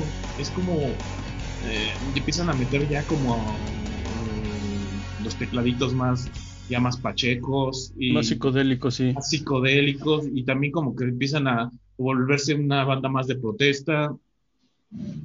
Y es que también sacaban como dos discos por año. Ándale. Sí, saca- tenían mucho material para sacar, ¿no? Pues sí, eran muy hiperactivos acá nuestros amigos de Stephen Wolf, este, que obviamente viene de la novela de Herman Hesse, que todo el mundo lo leímos en, en, la, en la primaria, bueno, te- era la obligación, ¿no? De que estuvieras, este, de que te ponían esa lectura. Mañana van a leer nuevo Estepario, muchachos. Pues ya. Y también hay un Stephen Wolf en los, en los cómics que Ajá. ¿Qué es lo que te iba a decir? Que ahorita si le pones en Google también Steppenwolf, seguro te va a aparecer el, el de El cómic. villano. el del cómic. Sale de- en la película de... Snyder Cut, ¿no? Bueno, de la Liga de la Justicia. Sí. Sí, sí, creo que es el villano, ¿no? Que quiere acabar con... ¿Ya la vieron no? La primera ¿No en sí, eso? La primera sí, el corte de Snyder no la he visto, no pienso Yo tampoco. 400 varos, ¿cuánto es? 300 varos. Me- Mejor la, mejor la veo en otro, con más calmita. En unos dos años no hay problema, no tengo problemas con eso. Cuando la vendan allá afuera del tianguis, ¿no? Ah. Esperemos que todavía siga con vida mi, mi, este, mi dealer de confianza, ¿no? pues bueno, el Stephen Wolf de son John Kay, Jerry Hed- eh, Edmonton, Michael Monarch, Goldie McJohn y Josh Morgan, que estuvo un ratito. ¿Qué podemos decir también de Stephen Wolf? Eh, tiene como. ¿cuántos, ¿Cuántos discos tiene? Tiene un, tiene un chorro. Tiene. Me parece que hasta el. Sí, pues te digo que sacaban dos o dos hasta tres, a que llegaron a Sí. sacar en un año. Sí, pero prácticamente eso era como al principio, ¿no? Como de los, los 60 hasta como mediados de los 70. Eso es como que bajaron la producción y ahí, este, pues ya, también uno, uno envejece, amigos. Entonces, este, le va bajando la revolución. y pues, este, la verdad es muy- este disco, lo que podríamos decir, el rock. La verdad, eh, me gusta mucho este primer, es el primer disco, ¿no? De Steven Wolf Sí, el primero. el primerito, eh, como les decíamos, después se va transformando en algo como muy... pues, está interesante porque empiezan como esta banda de hard rock y terminan como una psicodelia un poco tan, un tantito extraña. Y también he cagado, ¿no? Que sean todos canadienses, pero a final de cuentas los convirtió el, el californiano para, para hacer el rock. Así es. Pero sí tienen como. Pues digo, todo el mundo los recuerda por el Born to Be Wild. Pero sí tienen otras rolas, yo creo que más buenas que eso. que- digo, al final, pues es así como la clásica, ya toda choteada. Sí. Lo que le pasó, ajá, lo que le pasó también a Iron Butterfly, ¿no? Con Inagada la vida. También nada más es la única que conocen y la verdad el disco de Iron Butterfly, el primerito, está bien chido. Ajá. Sí. Ujú. Que después sí, son, sí sonó la de Magic, Magic Carpet Ride. Ajá, esa fue también... Esa También fue medio famosa, pero sí, pues obviamente todos los relacionamos con Born to Be Wild. Es que también había mucha eh, oferta musical en ese entonces. Y sí, sí es- es- es- digamos que Steven Wolf era como de los... Pues, pues no eh, marginados, pero era como de los que no les ponían tanta atención porque pues había demasiada música y generalmente pues también influía mucho eh, los programas de televisión, ¿no? Eh, como, ¿Cómo les llaman? Eh, los los de Ed Sullivan y todos esos, en esa época, pues iban los Beatles, los Stones, iba gente como más, que jalaba más. Y ahí habían estos grupos que, pues no eran malos, pero no eran tan populares. Eh, por eso, pues en algún modo empezaron a hacer lo que ellos quisieron. No está mal, no, no, no estuvo mal, pero son como, tampoco tienen esa presión de como de ser la, la, el siguiente, la siguiente gran cosa. Entonces, pues se relajan y sacan buenos discos. A pesar de que uno ya escarbándole con, con el tiempo, ya va, va como viendo, ah, este juego está chido. Y empiezas a escarbar, o en ese momento cuando en el internet, cuando, bueno, todavía tengo mi iPod, pero ya no lo uso tanto como antes. Pero me acuerdo que cuando, como eran 180 gigabytes, eran 180, sí, eh, podías bajar- 160. 160. Podías este, bajar discografías y una de las que hice fue de Stephen Wolf. Me recuerda mucho de, ah, no, ma, ah, no, ma", porque puse, lo puse en random todos los discos de Stephen Wolf y cuando empecé a oír, dije, ah, chinga, esto no es Stephen Wolf. Pero sí, o sea, así era. Lo que pasa es que también tiene distintas etapas. Entonces, muchos nos quedamos con lo, lo primero que, con, con la famosa y pensamos que siguen haciendo lo mismo o no, pero evolucionó. Stephen Wolf.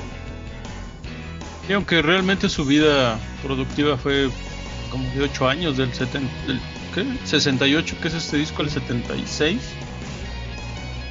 Y después ya por ahí se volvieron a reunir en los 80 Y después John Kay, John Kay también sacó su propia versión de John Kay and Stephen Wolf.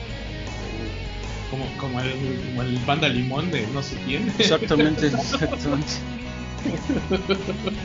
Pero, Pero- supo- supongo que nada más tocando los clásicos, ¿no? Como Sí, sí, yo también creo que de los clásicos, porque tampoco fue como muy, muy famoso así como a nivel masivo. Pero así que también mucho, mucho había mucha apertura discográfica en ese entonces. O sea, firmaban, es como pasó en los 90, en los 60 pasó lo mismo. eh, firmaron a muchísimas bandas y ya después no sabían qué hacer con ellas. Por eso es que existen los discos de en vivo. Esa es una de las cosas que los artistas hacen para que para completar su completar su discografía. contrato. Ajá. Sí, siempre sacan de éxitos y en vivo. Así, siempre, siempre. Porque ya cuando creían a lo mejor que iban a hacer así el nuevo, los nuevos Beatles, o los nuevos no sé qué. El de colaboraciones. Ajá, Ajá, el de colaboraciones, el Dados. de... Sí, muchas cosas. Y siempre que van a un grupo que sacó 10 discos de lados B y de, y en vivo y de colaboraciones y de cosas así, es que seguramente era un contrato ahí que los firmaron por 20 discos y los güeyes ya no supieron ni qué hacer con el grupo. Exacto. Esos ejecutivos tomaron pésimas decisiones. No está mal para los para los músicos, pero también luego los músicos lo que hacían en ese entonces era como de se gastaban toda la lana que les daban y pues tenían que seguir tocando y sacando discos pues, porque ya no les quedaba de otra. Estaban estaban atados a la disquera y a su vez también la disquera deja de como de, de invertirles varo y, y pues ya no dan la misma atención y terminan terminan siendo este tipo de fracaso a, la, a la vez que, que, pues, tienen una vida productiva de tantos años, ya después ya, pues no es que se olviden, pero luego son malas decisiones y pasa, pasa con todas las bandas. Sí, no manches. Pues, Y la pues, neta, este, este es de esos grupos que no sé en qué hayan terminado, la neta, no, no tengo ni idea de qué terminó este grupo. Pero pues seguramente así quedó en el olvido y ya nada más quedaron sus éxitos ahí. Sus éxitos. Vale. Sí, como menciona Marco, este, este disco como que es el, el mejor, el más power, y después cambiaron un poco la onda psicodélica, pero pues también si le quieren echar una oída, no está de más, ¿no? Así es. Pues ahí está el Stephen Wolf. Seguimos con nuestra eh, lista. Ahora me tocó escoger a mí la, ro- la rola. Es de Jimi Hendrix, All Along. Perdón. se, me fue, se me fue.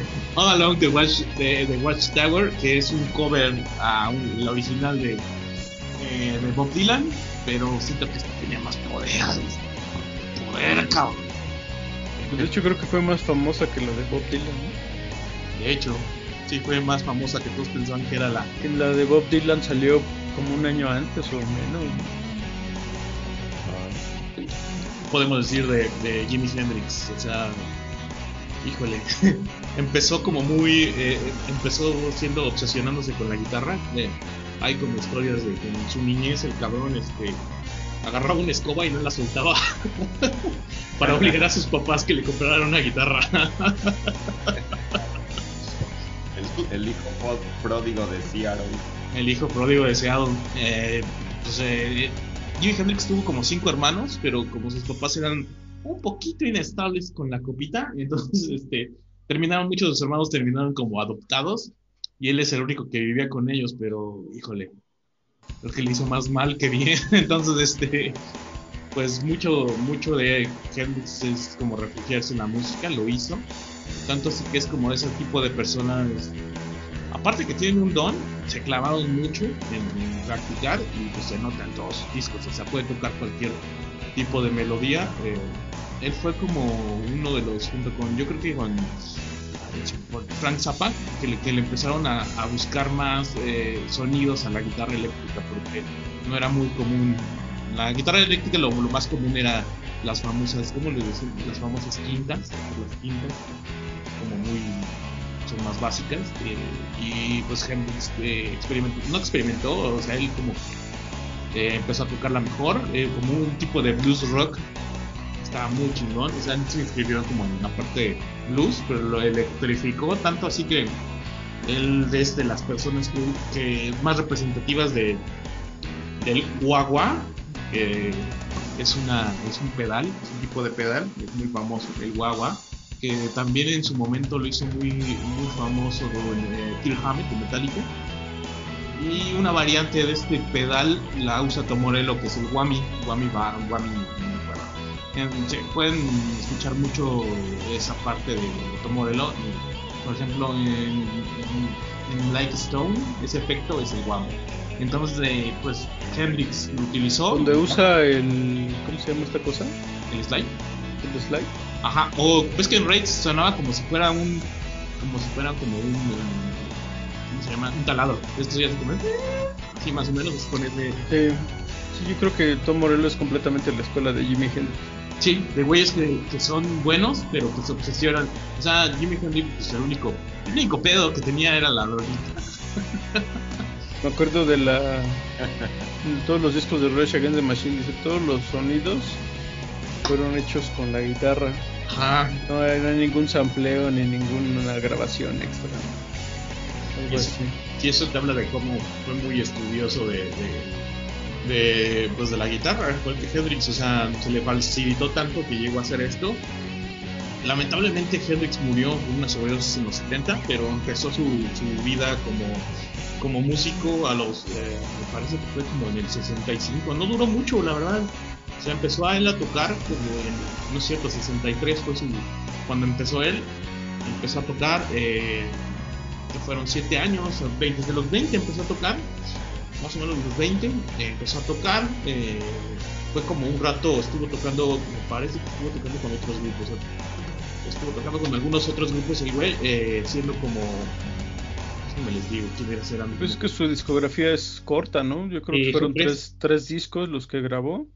Y ya después se de- grabaron, se, bueno, salieron compilaciones y demás, Sí. ¿no? Que los han, que lo han exprimido hasta, hasta la fecha. Sí, lo han exprimido, pero mal pedo, ¿eh? Mal pedo porque son como de, en- este, son como de esos en vivo. Hay muchísimos en vivo de Jimi Hendrix, muchísimos y de rarezas porque, pues, prácticamente los tres discos los sacó en dos años.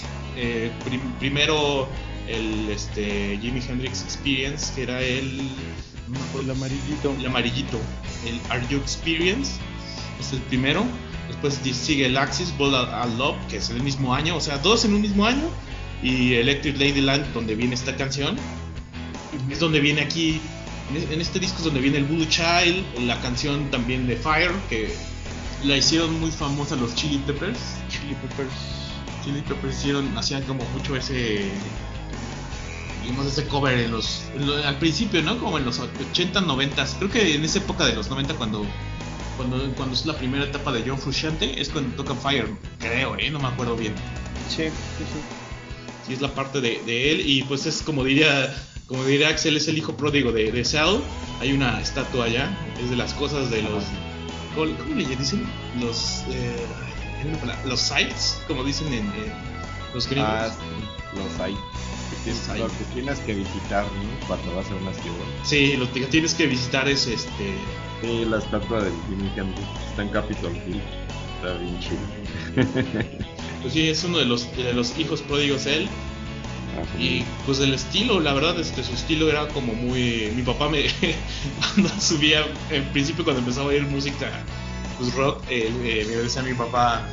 Este, no, eso que oyes está feo. El que sí sabía hacer, mi papá estaba pequeño, entonces. El que sí sabía hacer muchas cosas con la guitarra era Jimi Hendrix. mi, papá, mi papá siempre me decía: Ponte a ver a Jimi Hendrix, hijo. Jimi Hendrix. no como tus cosas esas que gritan hasta groserías. Entonces me El acuerdo. otro que se murió de sobredosis, no es bronca. Pues sí. Eso es lo que no supo mi papá. Tocó con eh, este tocó con Little Richard, con Ricardito tocó este Jimi Hendrix al principio y con me parece con los Isley Brothers también tocó un ratito. Siendo como músico de apoyo, pero con Ricardito. Que también Ricardito es una es una maravilla Ricardito. Eh, también pues, es muy característico su vestimenta de Jimi Hendrix, eh, su afro, su pañoleta y sus, y sus ropas raras de los 70s de hippie. Sus chamarras con barbas y. Sí, o sea, él, él tenía un estilo, o sea, era tan, o sea, era tal su estilo que para vestirse el cabrón también, o sea, era, era como, tenía su, su encanto.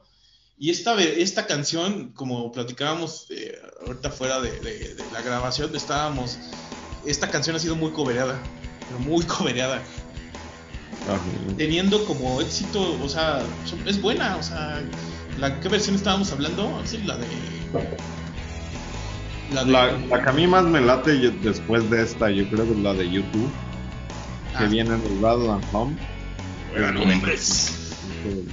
Pinche versión así. Yo, yo conocí esta canción por YouTube, porque bueno, cuando salió el Badland Home, yo estaba bien chavito. Entonces yo era fan de YouTube y era fan de este disco. Yo creo que mis discos favoritos de YouTube de toda la vida han sido el Crypto a Tree y el Badland Home. Y cuando oí esta canción me encantó. Y ya después me enteré que era de Bob Dylan. Pero escuché la versión de Bob Dylan y en ese tiempo no me gustó. Porque Bob Dylan, yo creo que cuando tienes 15 años, Bob Sí, Dylan no, dices, no es lo "Ah, no. ¿Qué es este pinche viejo borracho? ¿Quién está haciendo en mi vida?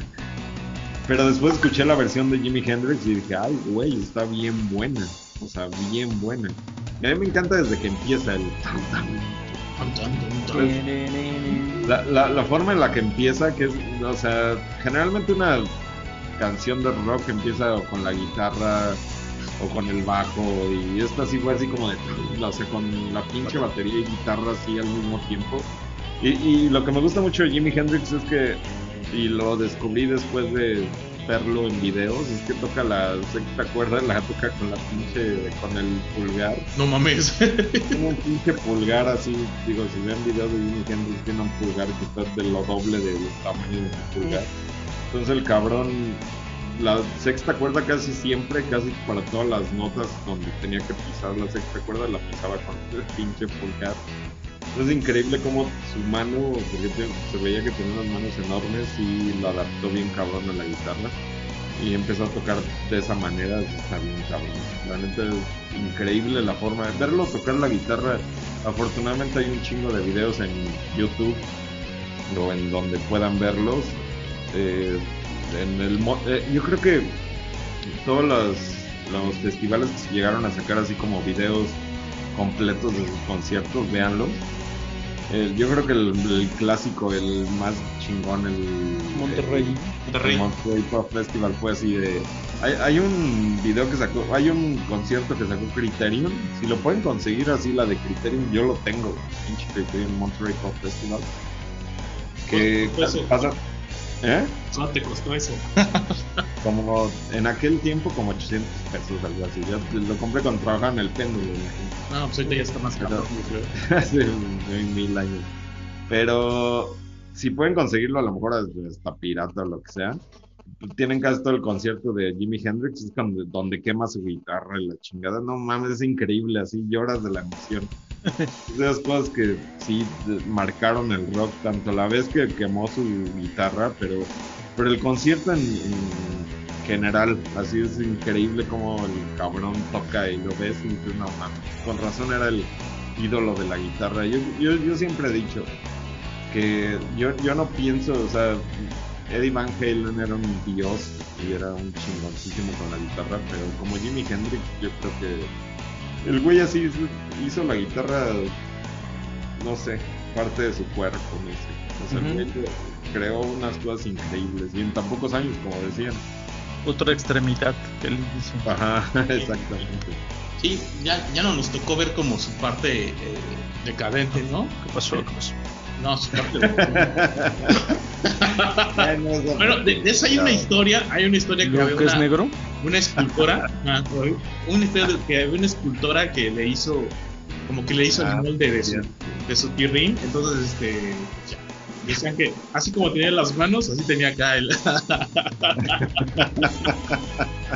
la sin hueso la tenía grande, decían.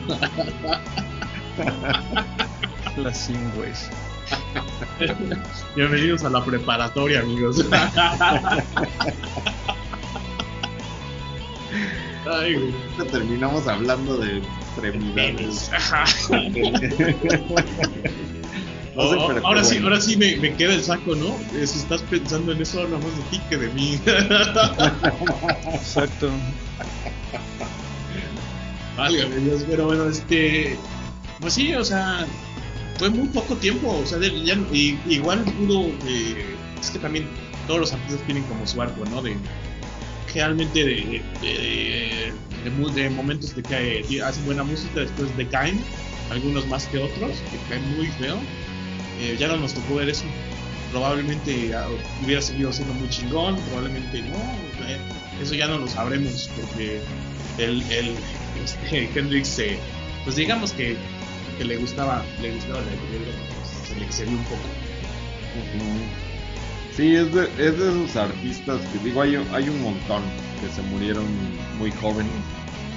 Pero yo creo que de, de la mayoría de los que se murieron muy jóvenes es de los que yo creo que si hubiera hecho mucho más este Jimi Hendrix si no se hubiera muerto que porque a lo mejor la mayoría pues eran güeyes que estaban eh, ya a lo mejor en la decadencia de su música no sé o, o no estaban tan ya creando cosas tan cabronas, pero Jimi Hendrix sí se murió en un momento que yo creo que si hubiera seguido vivo unos 10 años más al menos, sí hubiera hecho unas cosas impresionantes, sí hubiera cambiado mucho el rock, no sé, yo siento. Sí, pues Porque sí. sí, en tan poco tiempo hizo cosas tan chingonas que sí lo piensas. Estoy seguro que nos quedamos con ganas de, de más. Ajá.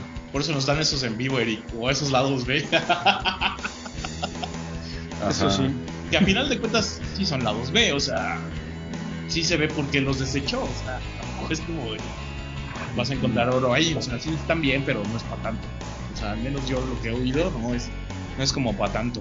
Los, hay uno en vivo que es oficial nada más, ¿no? Me parece que hay uno, solo en- uno que es cuando se murió, es que luego luego lo sacaron, hijos de la chingada. Luego, luego que se murió, sacaron el Band of Gypsies, que es un Band of. Gypsies. Ajá, entonces es como de se murió y papas, este, vamos a sacar. Sí, pues, obviamente las disqueras pues, siempre aprovechan el momento. sí. También el Kurt Cobain cuando se murió el Muddy Bang for the Ah, cierto, el Muddy Bang Sí. the. Y el Unplug lo sacaron, pero así en chinga los dos.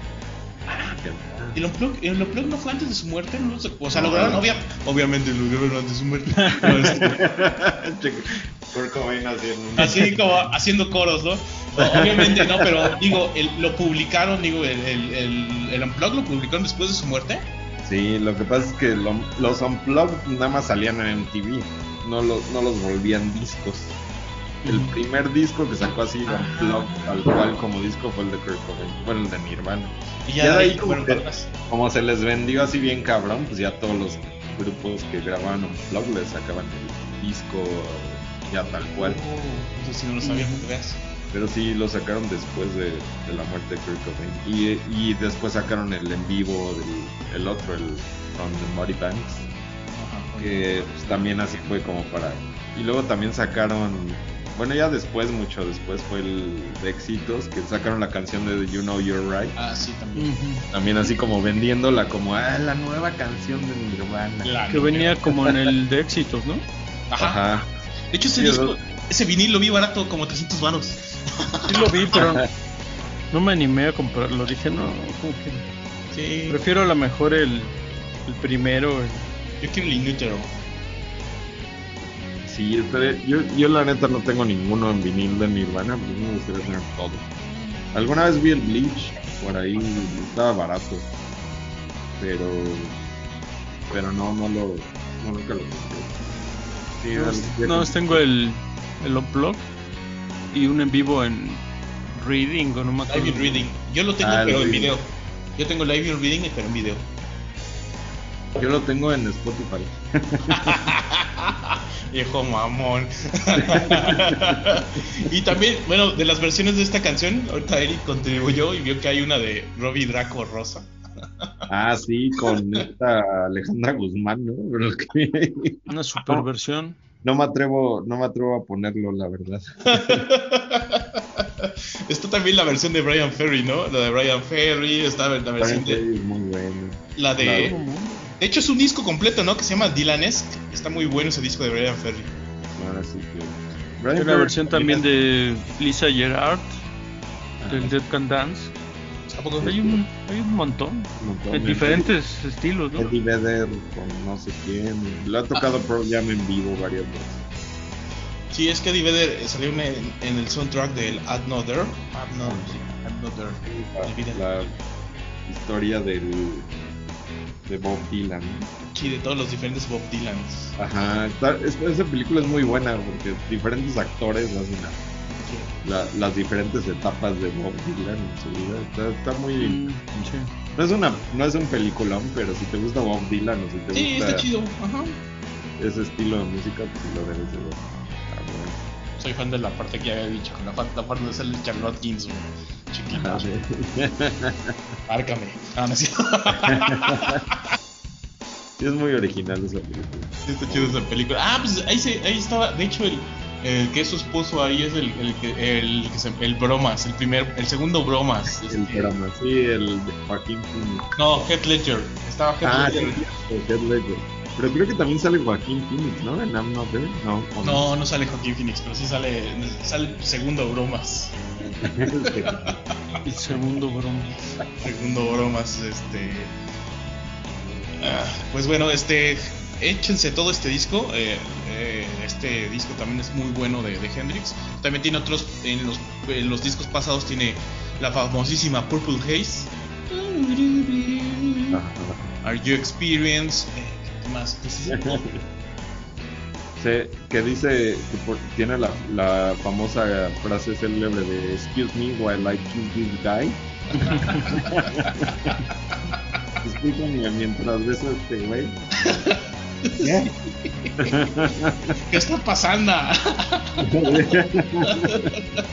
También está Foxy Lady. Que saben que de Foxy Lady me acuerdo mucho de este. Ay, ¿Cómo se llamaba este, este, eh, esta película de Mike Myers? Que es como. Ah, Austin Powers. No, no es Austin Powers, es antes, cuando eran los rockeros. Eh, Wayne's Ah, World, Wayne's World. El mundo según Wayne. Ajá, puso. el mundo. Oye, esta estaba chida. Sí, obviamente, las dos están muy buenas. World, Wayne's World. Que no dudo que, bueno, en el Super Bowl sacaron un comercial con Wayne Hart. No dudo que en los próximos meses salga así de que van a hacer una tercera Sí, como ¿no? Bill and Ted. Un Bill and Ted. sí, algo, algo Por cierto. Jimi Hendrix sale en la En Bill and película de Ted. Bill and Ted, en la tercera. Viajan en el tiempo y se traen a Moza. eh, ¿Se traen a Moza? Mozart, a, a este Louis Armstrong. Louis Armstrong. Se traen a. ¿A quién más traen? Ah, no me acuerdo. Pues Ah, es que varios ah, es que un- en la batería toca una chava que es africana, así de, Ajá, así sí, de de- la prehistoria. Antigua. Este- está cagadona, fíjate. Es- una película dominguera, pero la van a disfrutar. O sea, Sí, no, yo prefiero ver eh, Bill and Ted haciendo un domingo que Godzilla contra King Kong Planet. Seguro. Sí, y sale, que sale e interpreta. También hubo una película, no la vi, está el de Podcast, André 2000 hizo su película de, de Jimi Hendrix. ¿A poco Ujú. es su vida? ¿Y él, él era Jimi Hendrix? Sí. Sí, Ah, es eso sí un poco. Pero, pero creo que no fue tan buena porque no hay como. No sé, no la he visto, no, no le fue muy bien, no leí como buena reseña. Y- También es reciente, ¿no? Sí, tiene como unos 5 o 6 años. Sí. Pero no me acuerdo, la verdad, no me acuerdo porque ya no la vi. O sea, en algún momento la voy a ver. Pero como que preferí ver otra cosa en lugar de eso de, de Hendrix. Que pues no, no le fue tan bien. Ahora André 2000, que por el momento André 2000 está en, un- en una pausa indefinida de su vida. Porque pues, después del, del Outcast ya como que no hizo, no hizo gran cosa. Ahí anda, volviéndose actor. Ajá, sí me acuerdo que salió en varias películas. Sí, de hecho hay una francesa, donde salió una francesa que sale este, este que es, a ser el nuevo Batman, ¿cómo se llama? Ah, Pattinson. Robert Pattinson. Ajá, es una francesa que es de unos, unos vatos que están en el espacio y sale ahí la Dawson. Ah, sí, a huevo. Ya sé. De Clark, Claire Denis. Ándale. Ajá. Sí, es buena esa película. No me acordaba que salía ahí. Sí, pues cuando ves a Andrew Dawson dices, ah, cabrón. Pero creo que la más, la, la más famosa es Brothers, creo. Brothers, que sale con Mark, eh, Mark Ah, Wahlberg y todo eso. Sí, sí, cierto. También salió una de esas de carros que van ahí en el carro. No sé, de las de Rápido y Furioso. No, no, era- no era esa, era una de ese estilo. No, No sé, güey, o sea, esas sí no las he visto. Tengo unos amigos que son bien fan y una amiga que es súper, súper, súper fan de todas las de Rápido y Furiosos. Saludos, Flor. Este. le maman, o sea, le maman. Ella es ve su UFC y ve sus este sus rápido y furioso. ¿Cómo ves? La chida es donde sale Don Omar y. Mames. ¿Cómo se llama el otro? El otro latino. Este, Bad Bunny. Salen dos latinos así en, ayudando a los otros. Ay, no. Yo nada más vi la primera. No, y obviamente también en la música, ¿no? Pues ellos también rapean y así. Más tirado ya al. ¿No es Tiago Calderón? No. Ajá, Tego Calderón y, y Don Omar. Esa está buenísima. Deben verla. Voy a ver Una- esa nada más el puro morbo, güey. No me acuerdo cuál es, si las 6 o las 5. Don Omar, Don Omar. Pero creo que siempre está así, Don Omar. Habrá que preguntarle a Flor. Voy a preguntarle a mi amiga. No, la neta, no, yo nada más vi la primera y. Digo, es que a mí, cada que sale una película de Rápido y Furioso, nada más veo que voy en la calle manejando y salen güeyes así. "Mm, mm, mm". ya, ya salió una nueva. Drifteando. Sí, o sea, Su- Y sus cinturones, ¿cómo se llaman esos cinturones y sus asientos? De los Paco y los Mobo. sea, los que son de cuatro puntos, no sé qué chingado. Creo que después de las de, de esa moda que fue de Pero pues está bien porque los Urus no son muy seguros. Pues ya con sus cinturones chidos. ah, bueno. Sí, Al menos que, para que identifiquen el cuerpo. oye, es que también siento que esas películas son como de, de vatos que, que seguramente subieron una foto en Bochomanía, güey. sí, a huevo. Güey, Bochomanía, güey. Ocho. Ya te veremos cuando compres tu carro Voy a comprar mi carro. güey. Ya No, vas a subir ver, las fotos. Pero, A huevo, chinguen a su madre. ¿quién era su madre? Hasta se va a comprar sus guantes de piel. Ah, güey. y le voy a poner a- atrás en, en la, en la en una leyenda, Burburen víboras o Ladren perros.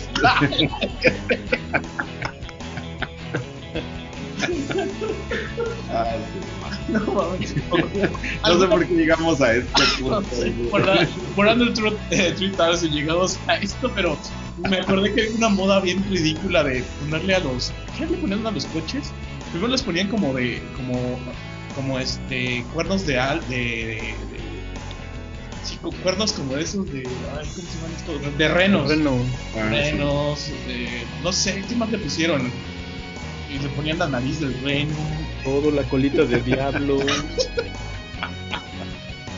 La colita. Es, son posibilidades infinitas. No mames. Güey, ponerle un alerón ya así súper naco, güey. Pero ¿saben qué? Yo lo que yo sí haría era ponerle así como de la, la parrilla, le voy a poner como, como la, como la parrilla de Kit. ¿Ves que cuando Kit el auto increíble? Ah, sí, a huevo, que una pinche lucecita así. Estaría por madre, güey. Pero que haga el sonidito. Ajá, güey. No, Cada que te subas al pinche cor- coche te diga, hola Marco. como Alexa, güey. Ah, que Alexa. Ándale, estaría chingón ponerle a Alexa al pinche carro, pero que te diga, hola, ¿a dónde vamos? Alexa, vamos a la cantina. ¿Estás seguro, ¿Estás seguro que quieres beber?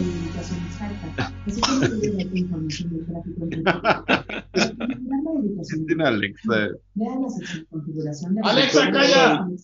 ¿Te coló Alexa en la grabación? Ah, está Alexa. güey. O sea, el pipí de Marco ahí con Alexa. Perdón. O sea, tengo mi Alexa, carnal. Ahorita te vamos a, a trolear así. Alexa, compra más condones. Compra más tampones. Pide otro reopan. Otro río pan para la, pa- para la pancita. Creo que ya estoy mejor. ya estoy mejor, amigos. Pues bueno, este, hasta aquí vamos a dejar a, a Jimi Hendrix, que se volvió. Llegamos de Jimi Hendrix a, a Rápido y Furioso. Terminamos con Alexa diciéndome, ¿qué onda? ¡Ah!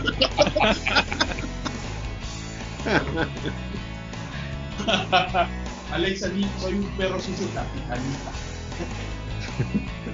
Preferiría no responder a eso. Marco, ya estás pedo, duérmete. ¡No! Digo, ya duérmete. Lo peor es que no. Ya estoy así de mongol, güey. Eso te va a decir Bueno, este. hasta aquí dejamos al. Dejamos al Hendrix. Este. Y vamos ya con, con la, selección del Axel eh, a continuación. Ok, pues eso fue lo de el Jimi Hendrix, que la neta sí, sí daba mucho para hablar. Pero pues vamos a lo que sigue, que es Spirit. Pinche banda super underground del- de los 60, 70 y 80. Creo que también tuvieron discos por ahí en los 80. Tienen como 14 discos, no son tan conocidos ninguno de ellos. Este es, es de su, según recuerdo, primero o segundo disco. Es el primero. Primer disco, ajá, del 68, que se llama Spirit, tal cual. Y la canción que escogí se llama Mechanical World, que en realidad no es la canción que se volvió más famosilla de ese disco. Eh, pero ninguna canción se volvió famosa de ese disco, más que una, que es muy raro de dónde se volvió famosa. Pero bueno, ahorita les hablo de esa, canción. El grupo que se llama Spirit es un grupo como que salió en los 60 en bueno en el 68 pero bueno empezaron en el 67 son de Los Ángeles California no sé por qué pues, me doy cuenta de repente que muchas de las bandas que escojo son de California o de Los Ángeles pero esta banda fue como de las primeras bandas o de la época de que no era tan común el, el este la música psicodélica, este, como medio progresiva. Esta banda me, me gustó la primera vez que la escuché, pero el, el bueno, la, la, el güey principal de la banda se llama Danny California. El ¿Es el, que, el- ¿Es el que le hace la, la canción Los Chili Peppers? Ajá, sí, sí, sí. Ah, no mames. Sí, a huevo, de ahí salió la, la canción que se llama Danny California. Porque el güey es así como que muy de la onda. De hecho, el güey así como que si lo ves así físicamente, podría ser un güey miembro de los Chili Peppers. es como que así muy hitiosón, pero la onda así de California. Yo creo que en, en esa... Yo la neta no sé si se llamaba así, el güey Danny California, pero pues, el güey era de California. Supongo que no se llamaba No, así. se llama Randy Craig Wolf. Ajá. Bueno, pero pues ya con ese apellido, está chingón. Ajá, güey, yo también, yo también me, me pienso cambiar el nombre a Dani Ciudad de México. Dani CDMX. Voy a ser Dani. No, Dani Da- CDMX. no, Da- Dani, Dani, Dani Panza Verde León. Es panza verde. Dani Panza Verde, Verde. Oye, sería, Verga. sería bien verga. Dan- con ustedes, Dani Panza Verde. así de, así de, te voy a presentar a mi cuate, Dani Panza Verde. no, pero eh, este cuate armó esta banda en los 60 A mí me, este disco me encanta, yo la neta lo he escuchado últimamente mucho de principio a fin. Es como muy del estilo así como psicodélico, eh, progresivo, rock, bien chingón. Eh, pero la razón por la que yo llegué a este grupo fue por la canción que viene en este disco después de esta que escogí, que se llama Taurus. Ah, sí. Hay un, hay una, un- así como en la mitología del rock, no sé cómo llamar. Pero cuando Stairway to Heaven se volvió muy famosa de Led Zeppelin, Stairway to Heaven. Led Zeppelin, un grupo británico, culero, británico. Sacaron su disco y de repente mucha gente empezó a decir, esta madre suena el, el- el inicio, el intro de Stairway to Heaven. Parece a Taurus, ajá. Ajá, se parece un chingo a esta canción de Taurus de, de Spirit. Yo llegué a este grupo por eso, porque dije, "Ah, a ver qué pedo, o sea, a ver si es cierto que suena igual. Y si hay una parte de la canción de Taurus que es una versión instrumental que viene después de esta de Mechanical World que sí queda muy chingón, porque de hecho la Mechanical World al, al final termina muy así como medio progresiva la onda así. Se queda mucho con la guitarra y empieza Taurus y empieza a tocar como la guitarra muy característicamente. y suenan como al intro de Stairway to Heaven, bien cabrón. Entonces, pues, no sé qué tanto lo inspiró qué tanto estaba la inspiración en el aire para el este, Jimmy Page, pero la neta sí suena muy chingón, muy parecido a Stairway to Heaven.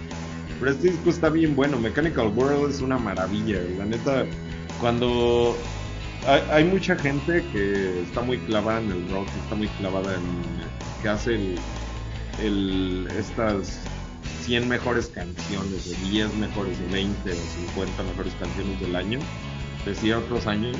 Hay mucha gente que está muy clavada en la música este, progresiva que dice Mechanical World fue como la canción de ese año y fue la canción que inspiró mucho de rock progresivo y mucho de rock este, eh, como más experimental.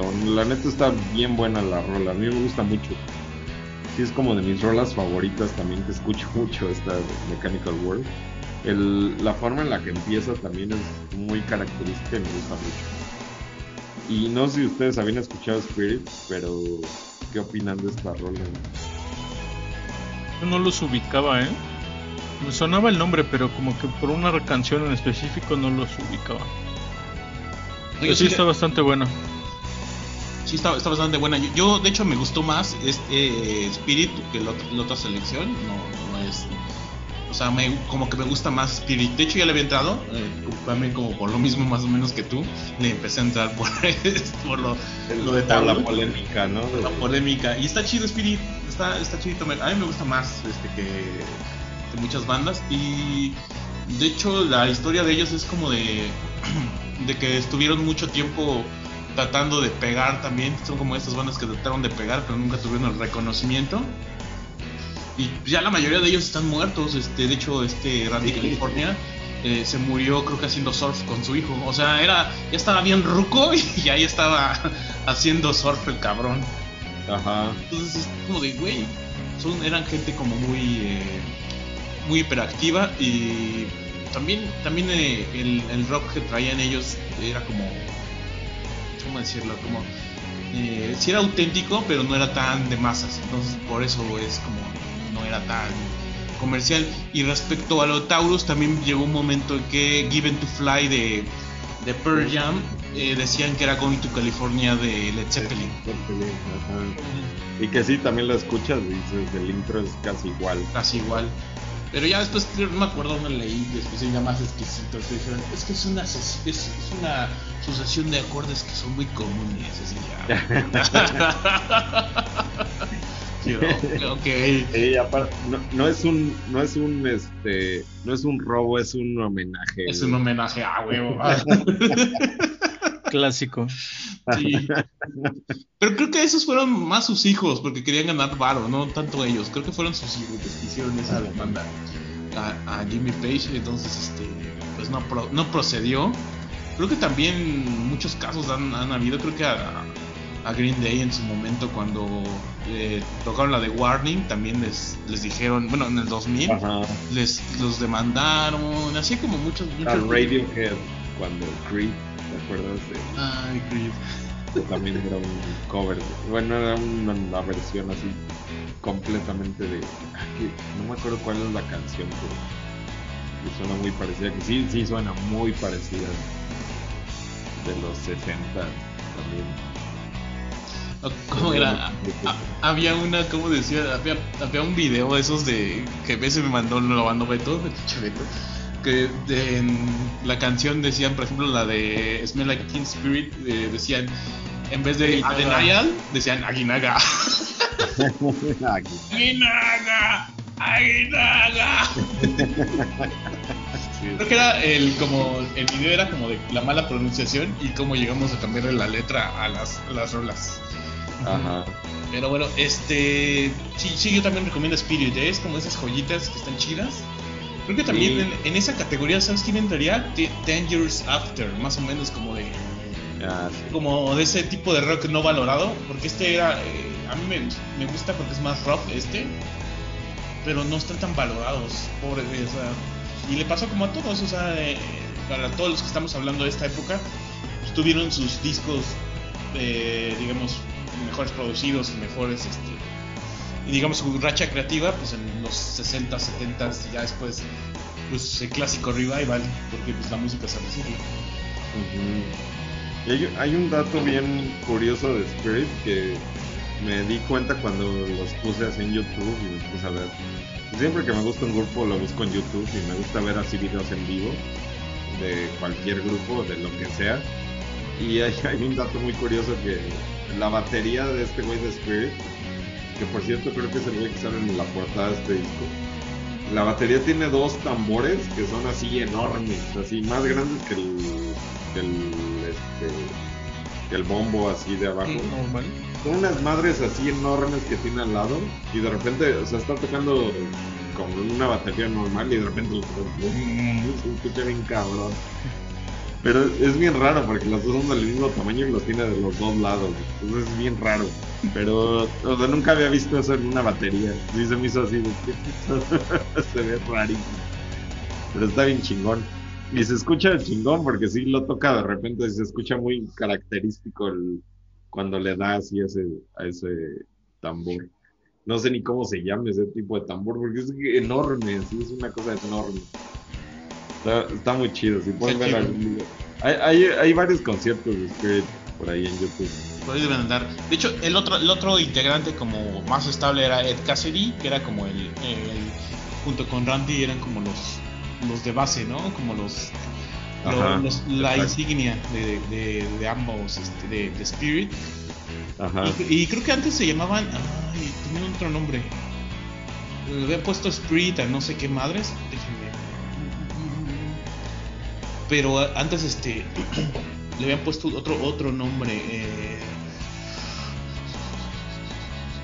No sé. No me acuerdo, de- no me acuerdo muy bien de, de- de- se los debo, se los debo porque estaba haciendo memoria y no, no me acuerdo. Pero bueno ya, la mente, la mente de viejito, perdónenme. Este, que todavía no me va a tocar vacunar como a ustedes, ya les van a vacunar Llamero. Llamero, Esperemos. llamero, llamero. Pero bueno, este, sí, dense todo, el- eh, este disco de Spirit está muy chido.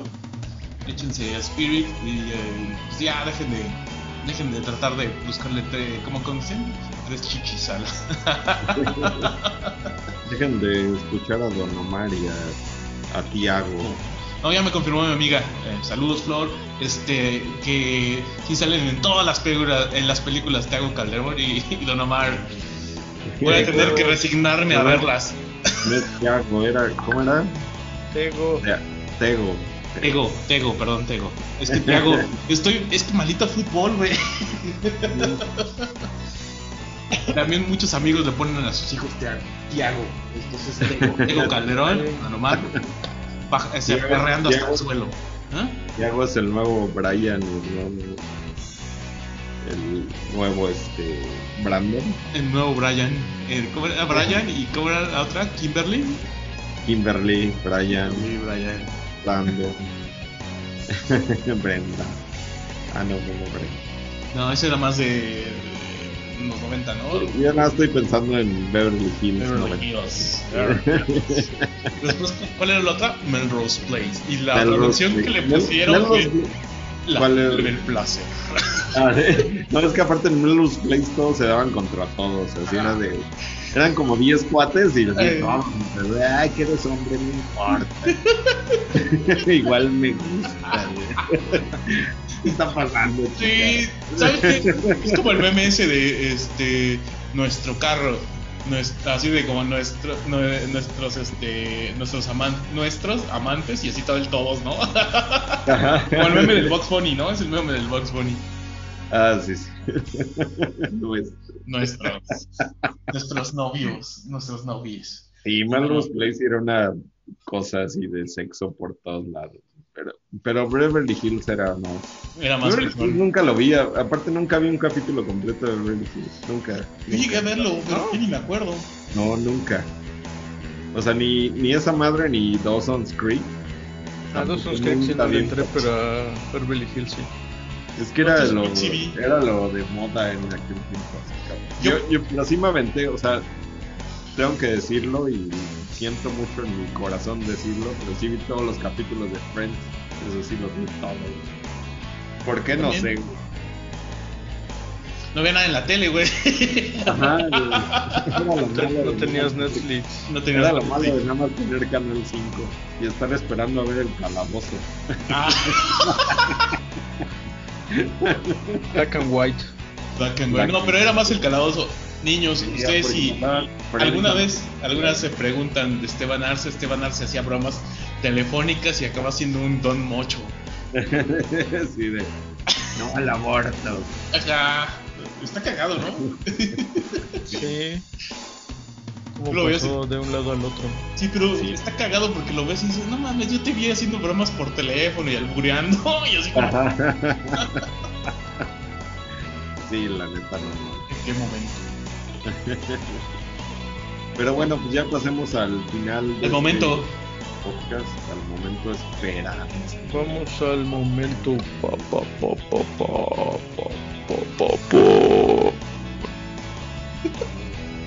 ok, estamos en el momento. en el momento y eh, tenemos una canción que viene en la edición especial de Fate No More del álbum of the Year. Del álbum of the Year. Su último disco hasta que dejó de ser su último disco. Ajá, mucho tiempo fue su último disco. Eh, Mucho tiempo fue su mucho último disco. tiempo juré que iba a ser su último disco. Hasta que dejó de ser el último disco. Hasta que ya no fue el último. Es correcto. Pero sí, This Guy is in Love with You del original de Burt Bacharach. Que el güey es. Esta canción salió originalmente en el 80 68, ¿no? Sí. Este. La original es buena, pero no mames, pinche Patton la hizo suya. E- Esta versión, de hecho, en el disco, que pues, yo creo que es la única versión que existe es en vivo. Nunca la grabaron en estudio. No, como Pero en vivo sí la tocaban seguido, ¿no? sí, como La Reunited. De hecho, cuando los vimos, según me acuerdo, la tocaron. Sí, que sí.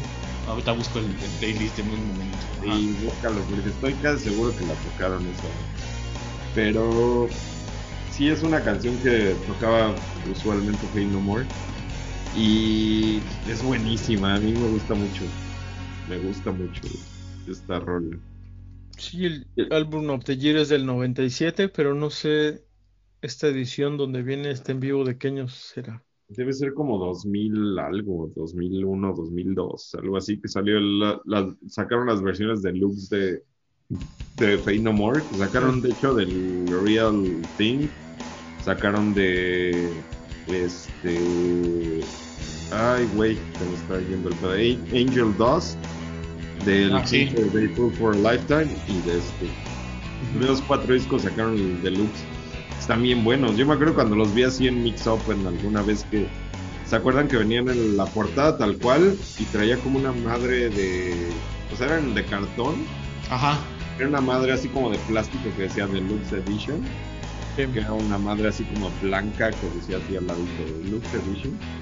Y el disco venía como su cajita de cartón. Yo, yo no compré, compré la de Wizard, del primer disco de Wizard. No sé qué está sonando. Cayó ¿Es la- un teléfono? ¿Alguno de ustedes? La policía cibernética. No, no quisimos decir nada. y yo ni tengo. Miren mi teléfono tiene un. Yo tampoco, mijo. Este. Cierto. Ah, este no se ve ahí. Sí se ve el lobo. el este. King for Daypool for Life. Pero sí, este. No, ya vi, ya vi en el playlist. Le estás confundiendo con Edge of the World. Porque tocaron I Star. I Star Catch a Book. El, día que lo vimos. No, pero el. El- no el- tocaron esta rola, ¿no? No, fue. A lo mejor lo estás confundiendo con esta de Edge of the World. Porque también Sí. tiene como pianito y es como. Más o menos como esta onda. Que, que en muchos aspectos dicen que Patton es como un crooner. Es un crooner, es un güey que se puede adaptar a muchos estilos y muchos rangos vocales. Y por eso le salen, le pueden salir este tipo de. Pues esta es una balada. eh, y le puede salir la balada, les puede salir. Puede cantar como heavy metal. Es como muy variado, variado su rango. Y sí recuerdo esta, esta canción en algún momento la escuché, no sé por qué. Creo que hay una película donde sale este güey Steve Carell. No sé si es un cover ahorita les digo, creo que es, es como una película del fin del mundo. Ah, ya. Eh, Pero no me acuerdo de esta canción en ese. sí, En esa película, llegué pero- pero creo que es una versión como alterna. Es, Ah, es la de este. Ay, ¿Cómo se llama esa, esa, esa, esa, eh, película? Ay, cab- Ay, cabrón. ¿Qué pasó? Está oyendo con los marcianos. Está, Sí, están ahí, ahí vienen los ovnis. Los ovnis. los ovnis. Como dice, como dice el Tropical Forever. Pues yo creo que soy yo porque yo no escucho nada. No, acá escucho acá de. Yo creo que nos vienen los, los marcianitos a invitarnos a bailar tecno. Sí, los marcianos llegaron ya. Para que bailemos tecno o cha-cha-cha. Alguna de las dos. Es la de Buscar un amigo en el fin del mundo. La canción. Ajá, la- la esa, película. esa película es muy buena. Sí, está chida. Sale de la carita. eh, esta como morra, ¿cómo se llama? Kiera. Se me olvidó Era su- Knightley. Knightley. Sí, su, su- su carita siempre de Ajá. inocencia. de Mustia. Pero sí, sabes, Mustia. Carell. Sí, me late mucho esa película. Pero no me acordaba que saliera ahí. Sí, pero- yo tampoco hasta que eh, busqué la eh, busqué como la este es- esta canción y hay una versión, pero no me acuerdo si es la original o qué versión que dije, ah, chinga, con razón. Y yo cuando la oí, pero no me, no me acuerdo de la original, la verdad, te voy a ser sincero, pero sí obviamente la, es la misma canción que está con ahorita Mike Patton. Sí, no, y la original es de Burt Bacharach, que este güey hacía muchas canciones para películas. Pero también sus canciones originales eran muy presonas, muy así de ay, no. Son melosas, ¿no? Ajá, sí, pero están buenas, o sea, sí, Sí, tiene muchas. buenas. También el güey es de los compositores que tienen muchas canciones, como el. Es más o menos de la onda de Paul Anka. Y sí, eso- Ese tipo de canciones. De hecho, Lemmy, Lemmy de Motorhead es muy, muy fan de ese güey. Bueno, era, porque sí, era. Era. Era. Pero este. También César Costa. Sí, a huevo. ah, ándale, el Burt Bacharach y el Paul Anka son como los César Costa Camacho. de esa onda. O sea, también se ponían sus ejercicios. Usaban sí, suéter. De hecho, me acuerdo mucho de Bacharach que siempre usaba su cuello de tortuga. Ah, elegancia. No, sí, pues eso es de esa onda. Pero esta canción es. A mí me gusta mucho verla así en videos en vivo porque sí es así como de. De ay, my- O sea, es como cuando Maurice Bungle hizo su cover de Summer Breeze esta última vez. Ah, Como el, el Pain No More, pues escuchas así el rock bien cabrón y de repente así en medio del, del concierto te metes esta canción así de, de amor y de repente sí, es. Ajá. es lo chingón de Mike Patton y de, de los grupos con los que le combina cosas que no te esperan. Que no te espera. Sí, de hecho, esa, ese, esa vez que fuimos a verlos eh, al, al extinto Vive Cuervo, fueron 20 canciones, güey, 20. Sí, no. Sí, Que me acuerdo que, ya me acordé que en My Life Crisis cantó un poquito de Cielito Lindo el güey. Ujú. No, Entonces, y lo cagado es que estábamos bien pedos y hasta adelante y, y fue increíble. Sí, adem- además si usamos la táctica, no, eh, no nos vayan a imitar, por favor. la táctica hacer pipí en los vasos de nuestra chela, porque no, no queríamos perder nuestro lugar. Sí, porque estar hasta adelante requiere sacrificio. Yo, yo me acuerdo en el de allá en Toluca que fuimos a ver los Los Beastie Beastie Boys, sí, sí, sí. Sí, que dije, no, no mames, no, no vamos a ver. Neta, no, no estábamos hasta adelante. Sí, ahí sí era perder tu lugar. Y ahí sí dije, no. Pero lo cagado es que hacía un frío tan cabrón que cuando. O sea, yo, yo terminé de hacer mi- mis necesidades fisiológicas y tiré la chela y de repente nada más vi como el humo fue subiendo. El vaporcito. el vapor de mi pipí. Fue, fue increíble. Y luego ya de repente vi otro humito atrás de mi casa, es de la pipí de Eric. Sí, sí, Juntamos nuestras pipís. Ajá. Ahí sí se tenía que aplicar así. Sí, sí. Ay, no.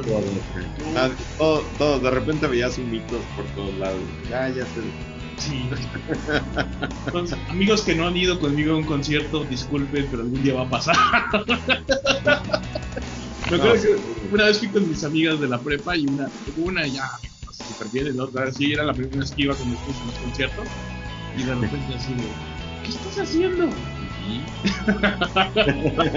Es que hay una pilota en el baño y estaba viendo creo que a James. Y dije, no, van a tener a James por ir a la fila del baño. Sí, no mames. Entonces No, tuve que apuntar ese, ¿no? Algún tiempo cuando era más joven sí era un, la verdad, era un pinche naco y aventaba mi vaso vacío. De, ¡Ahí va el agua! No, Pero uno, uno, cuando a uno le pasa y le cae, dice, ah, no está tan chido. pues no. Oh, entonces ya dije, güey, ya no lo voy a hacer porque no quiero que me, o sea, no quiero que me pase. Entonces dije, karma. Así es. Ojalá, pagaste. la neta, ojalá regresen. Es, es, es de las cosas que sí, la neta, sí extraño muy cabrón. Porque yo, yo ya no soy de meterme al slam ni de meterme al estar así en un pinche concierto, pero sí, sí me gusta disfrutar todo el pedo del concierto, todo el, el la experiencia. Eso Sí, lo claro. extraño un chingo. La última vez- el último concierto que fui yo fue a Mr. Bongo. Y el- Pero, ¿tú cuál, cuál fue el último concierto que fuiste, Marco? El de fui al Corona, iba a ir al normal, pero como canceló un güey que se llama Playa Lotus, me gustó un güey, eh, ya me dio, Ah. como- me dio poquito como hueva. Sí, sí, y me arrepiento mucho porque Juana Molina, esta argentina, toca música muy chida, dio un conciertazo. De hecho, hace poco sacó, en a finales de 2020 sacó el, el disco en vivo, así bien cabrón. Juana Molina, la neta, mis respetos. Si no la han escuchado, dénsela. O sea, es como de esas cosas de, de Latinoamérica que son como raras y atemporales y que y dijeras, güey, no mames, esta, esta morra está haciendo como música muy interesante. Ya, wow. ¿Y tú, Eric, cuál fue el último que fuiste? Ah, yo ni me acuerdo. ¿Neta? ¿No fuiste alguno al circo volador? Porque me acuerdo que ibas a ver a los Darks, el volador. Pero no sé a quién. No, no me acuerdo. Pero lo que sí es que si hicieran un concierto la semana que entra, pues no iría. No, hasta que estemos vacunados. no, ya, que, ajá, ya que estemos vacunados, yo creo que sí. Pues sí, yo creo que ya no, ya no festivales, ya, ya, sí, ya, ya, no, yo ya no, bueno, a mí Yo ya tengo, no me... yo tengo más ganas de ir así a una cosa más tranquilona de un grupo. Ajá, nada más de un grupo los voy a ver y ya. Pero pues ya, ahora que se pueda, hay que organizarnos para ir los tres. a ir. Ajá, sí, deberíamos. Va. Va, pues. Pues bueno, nos despedimos. Saludos, amigos. Ya no van a mandar saludos esta vez.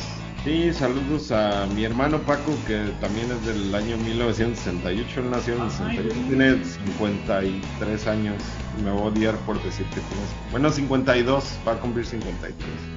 Saludos a Paco también. Saludos a Paco, yo no lo conozco, pero saludos. A tu amiga fan de. Sí, saludos a Flor, que es fan de Rápido, Rápido y Furioso, de, y de la UFC.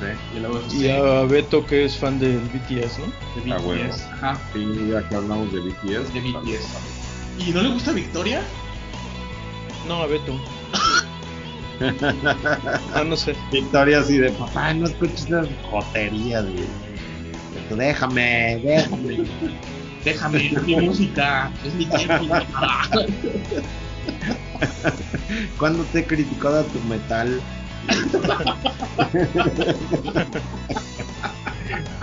Che, Beto, ya, güey. Ese hombre, hombre, pues.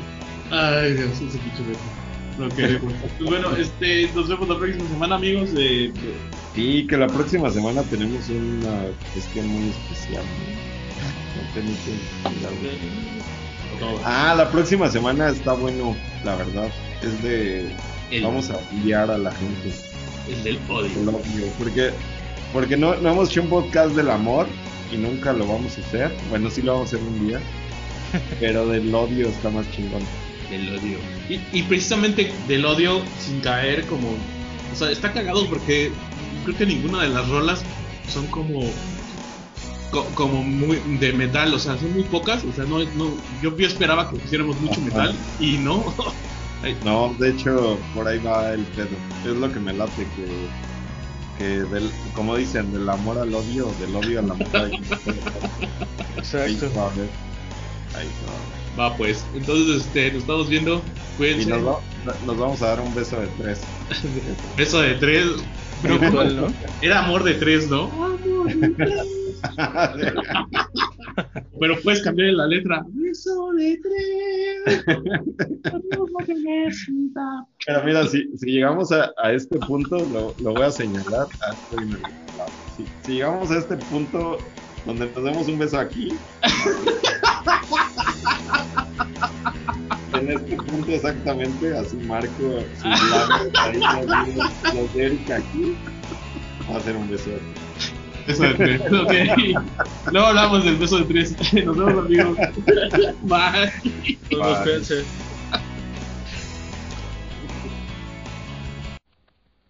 Mama, mama, mama, mama, mama, mama, mama, rat.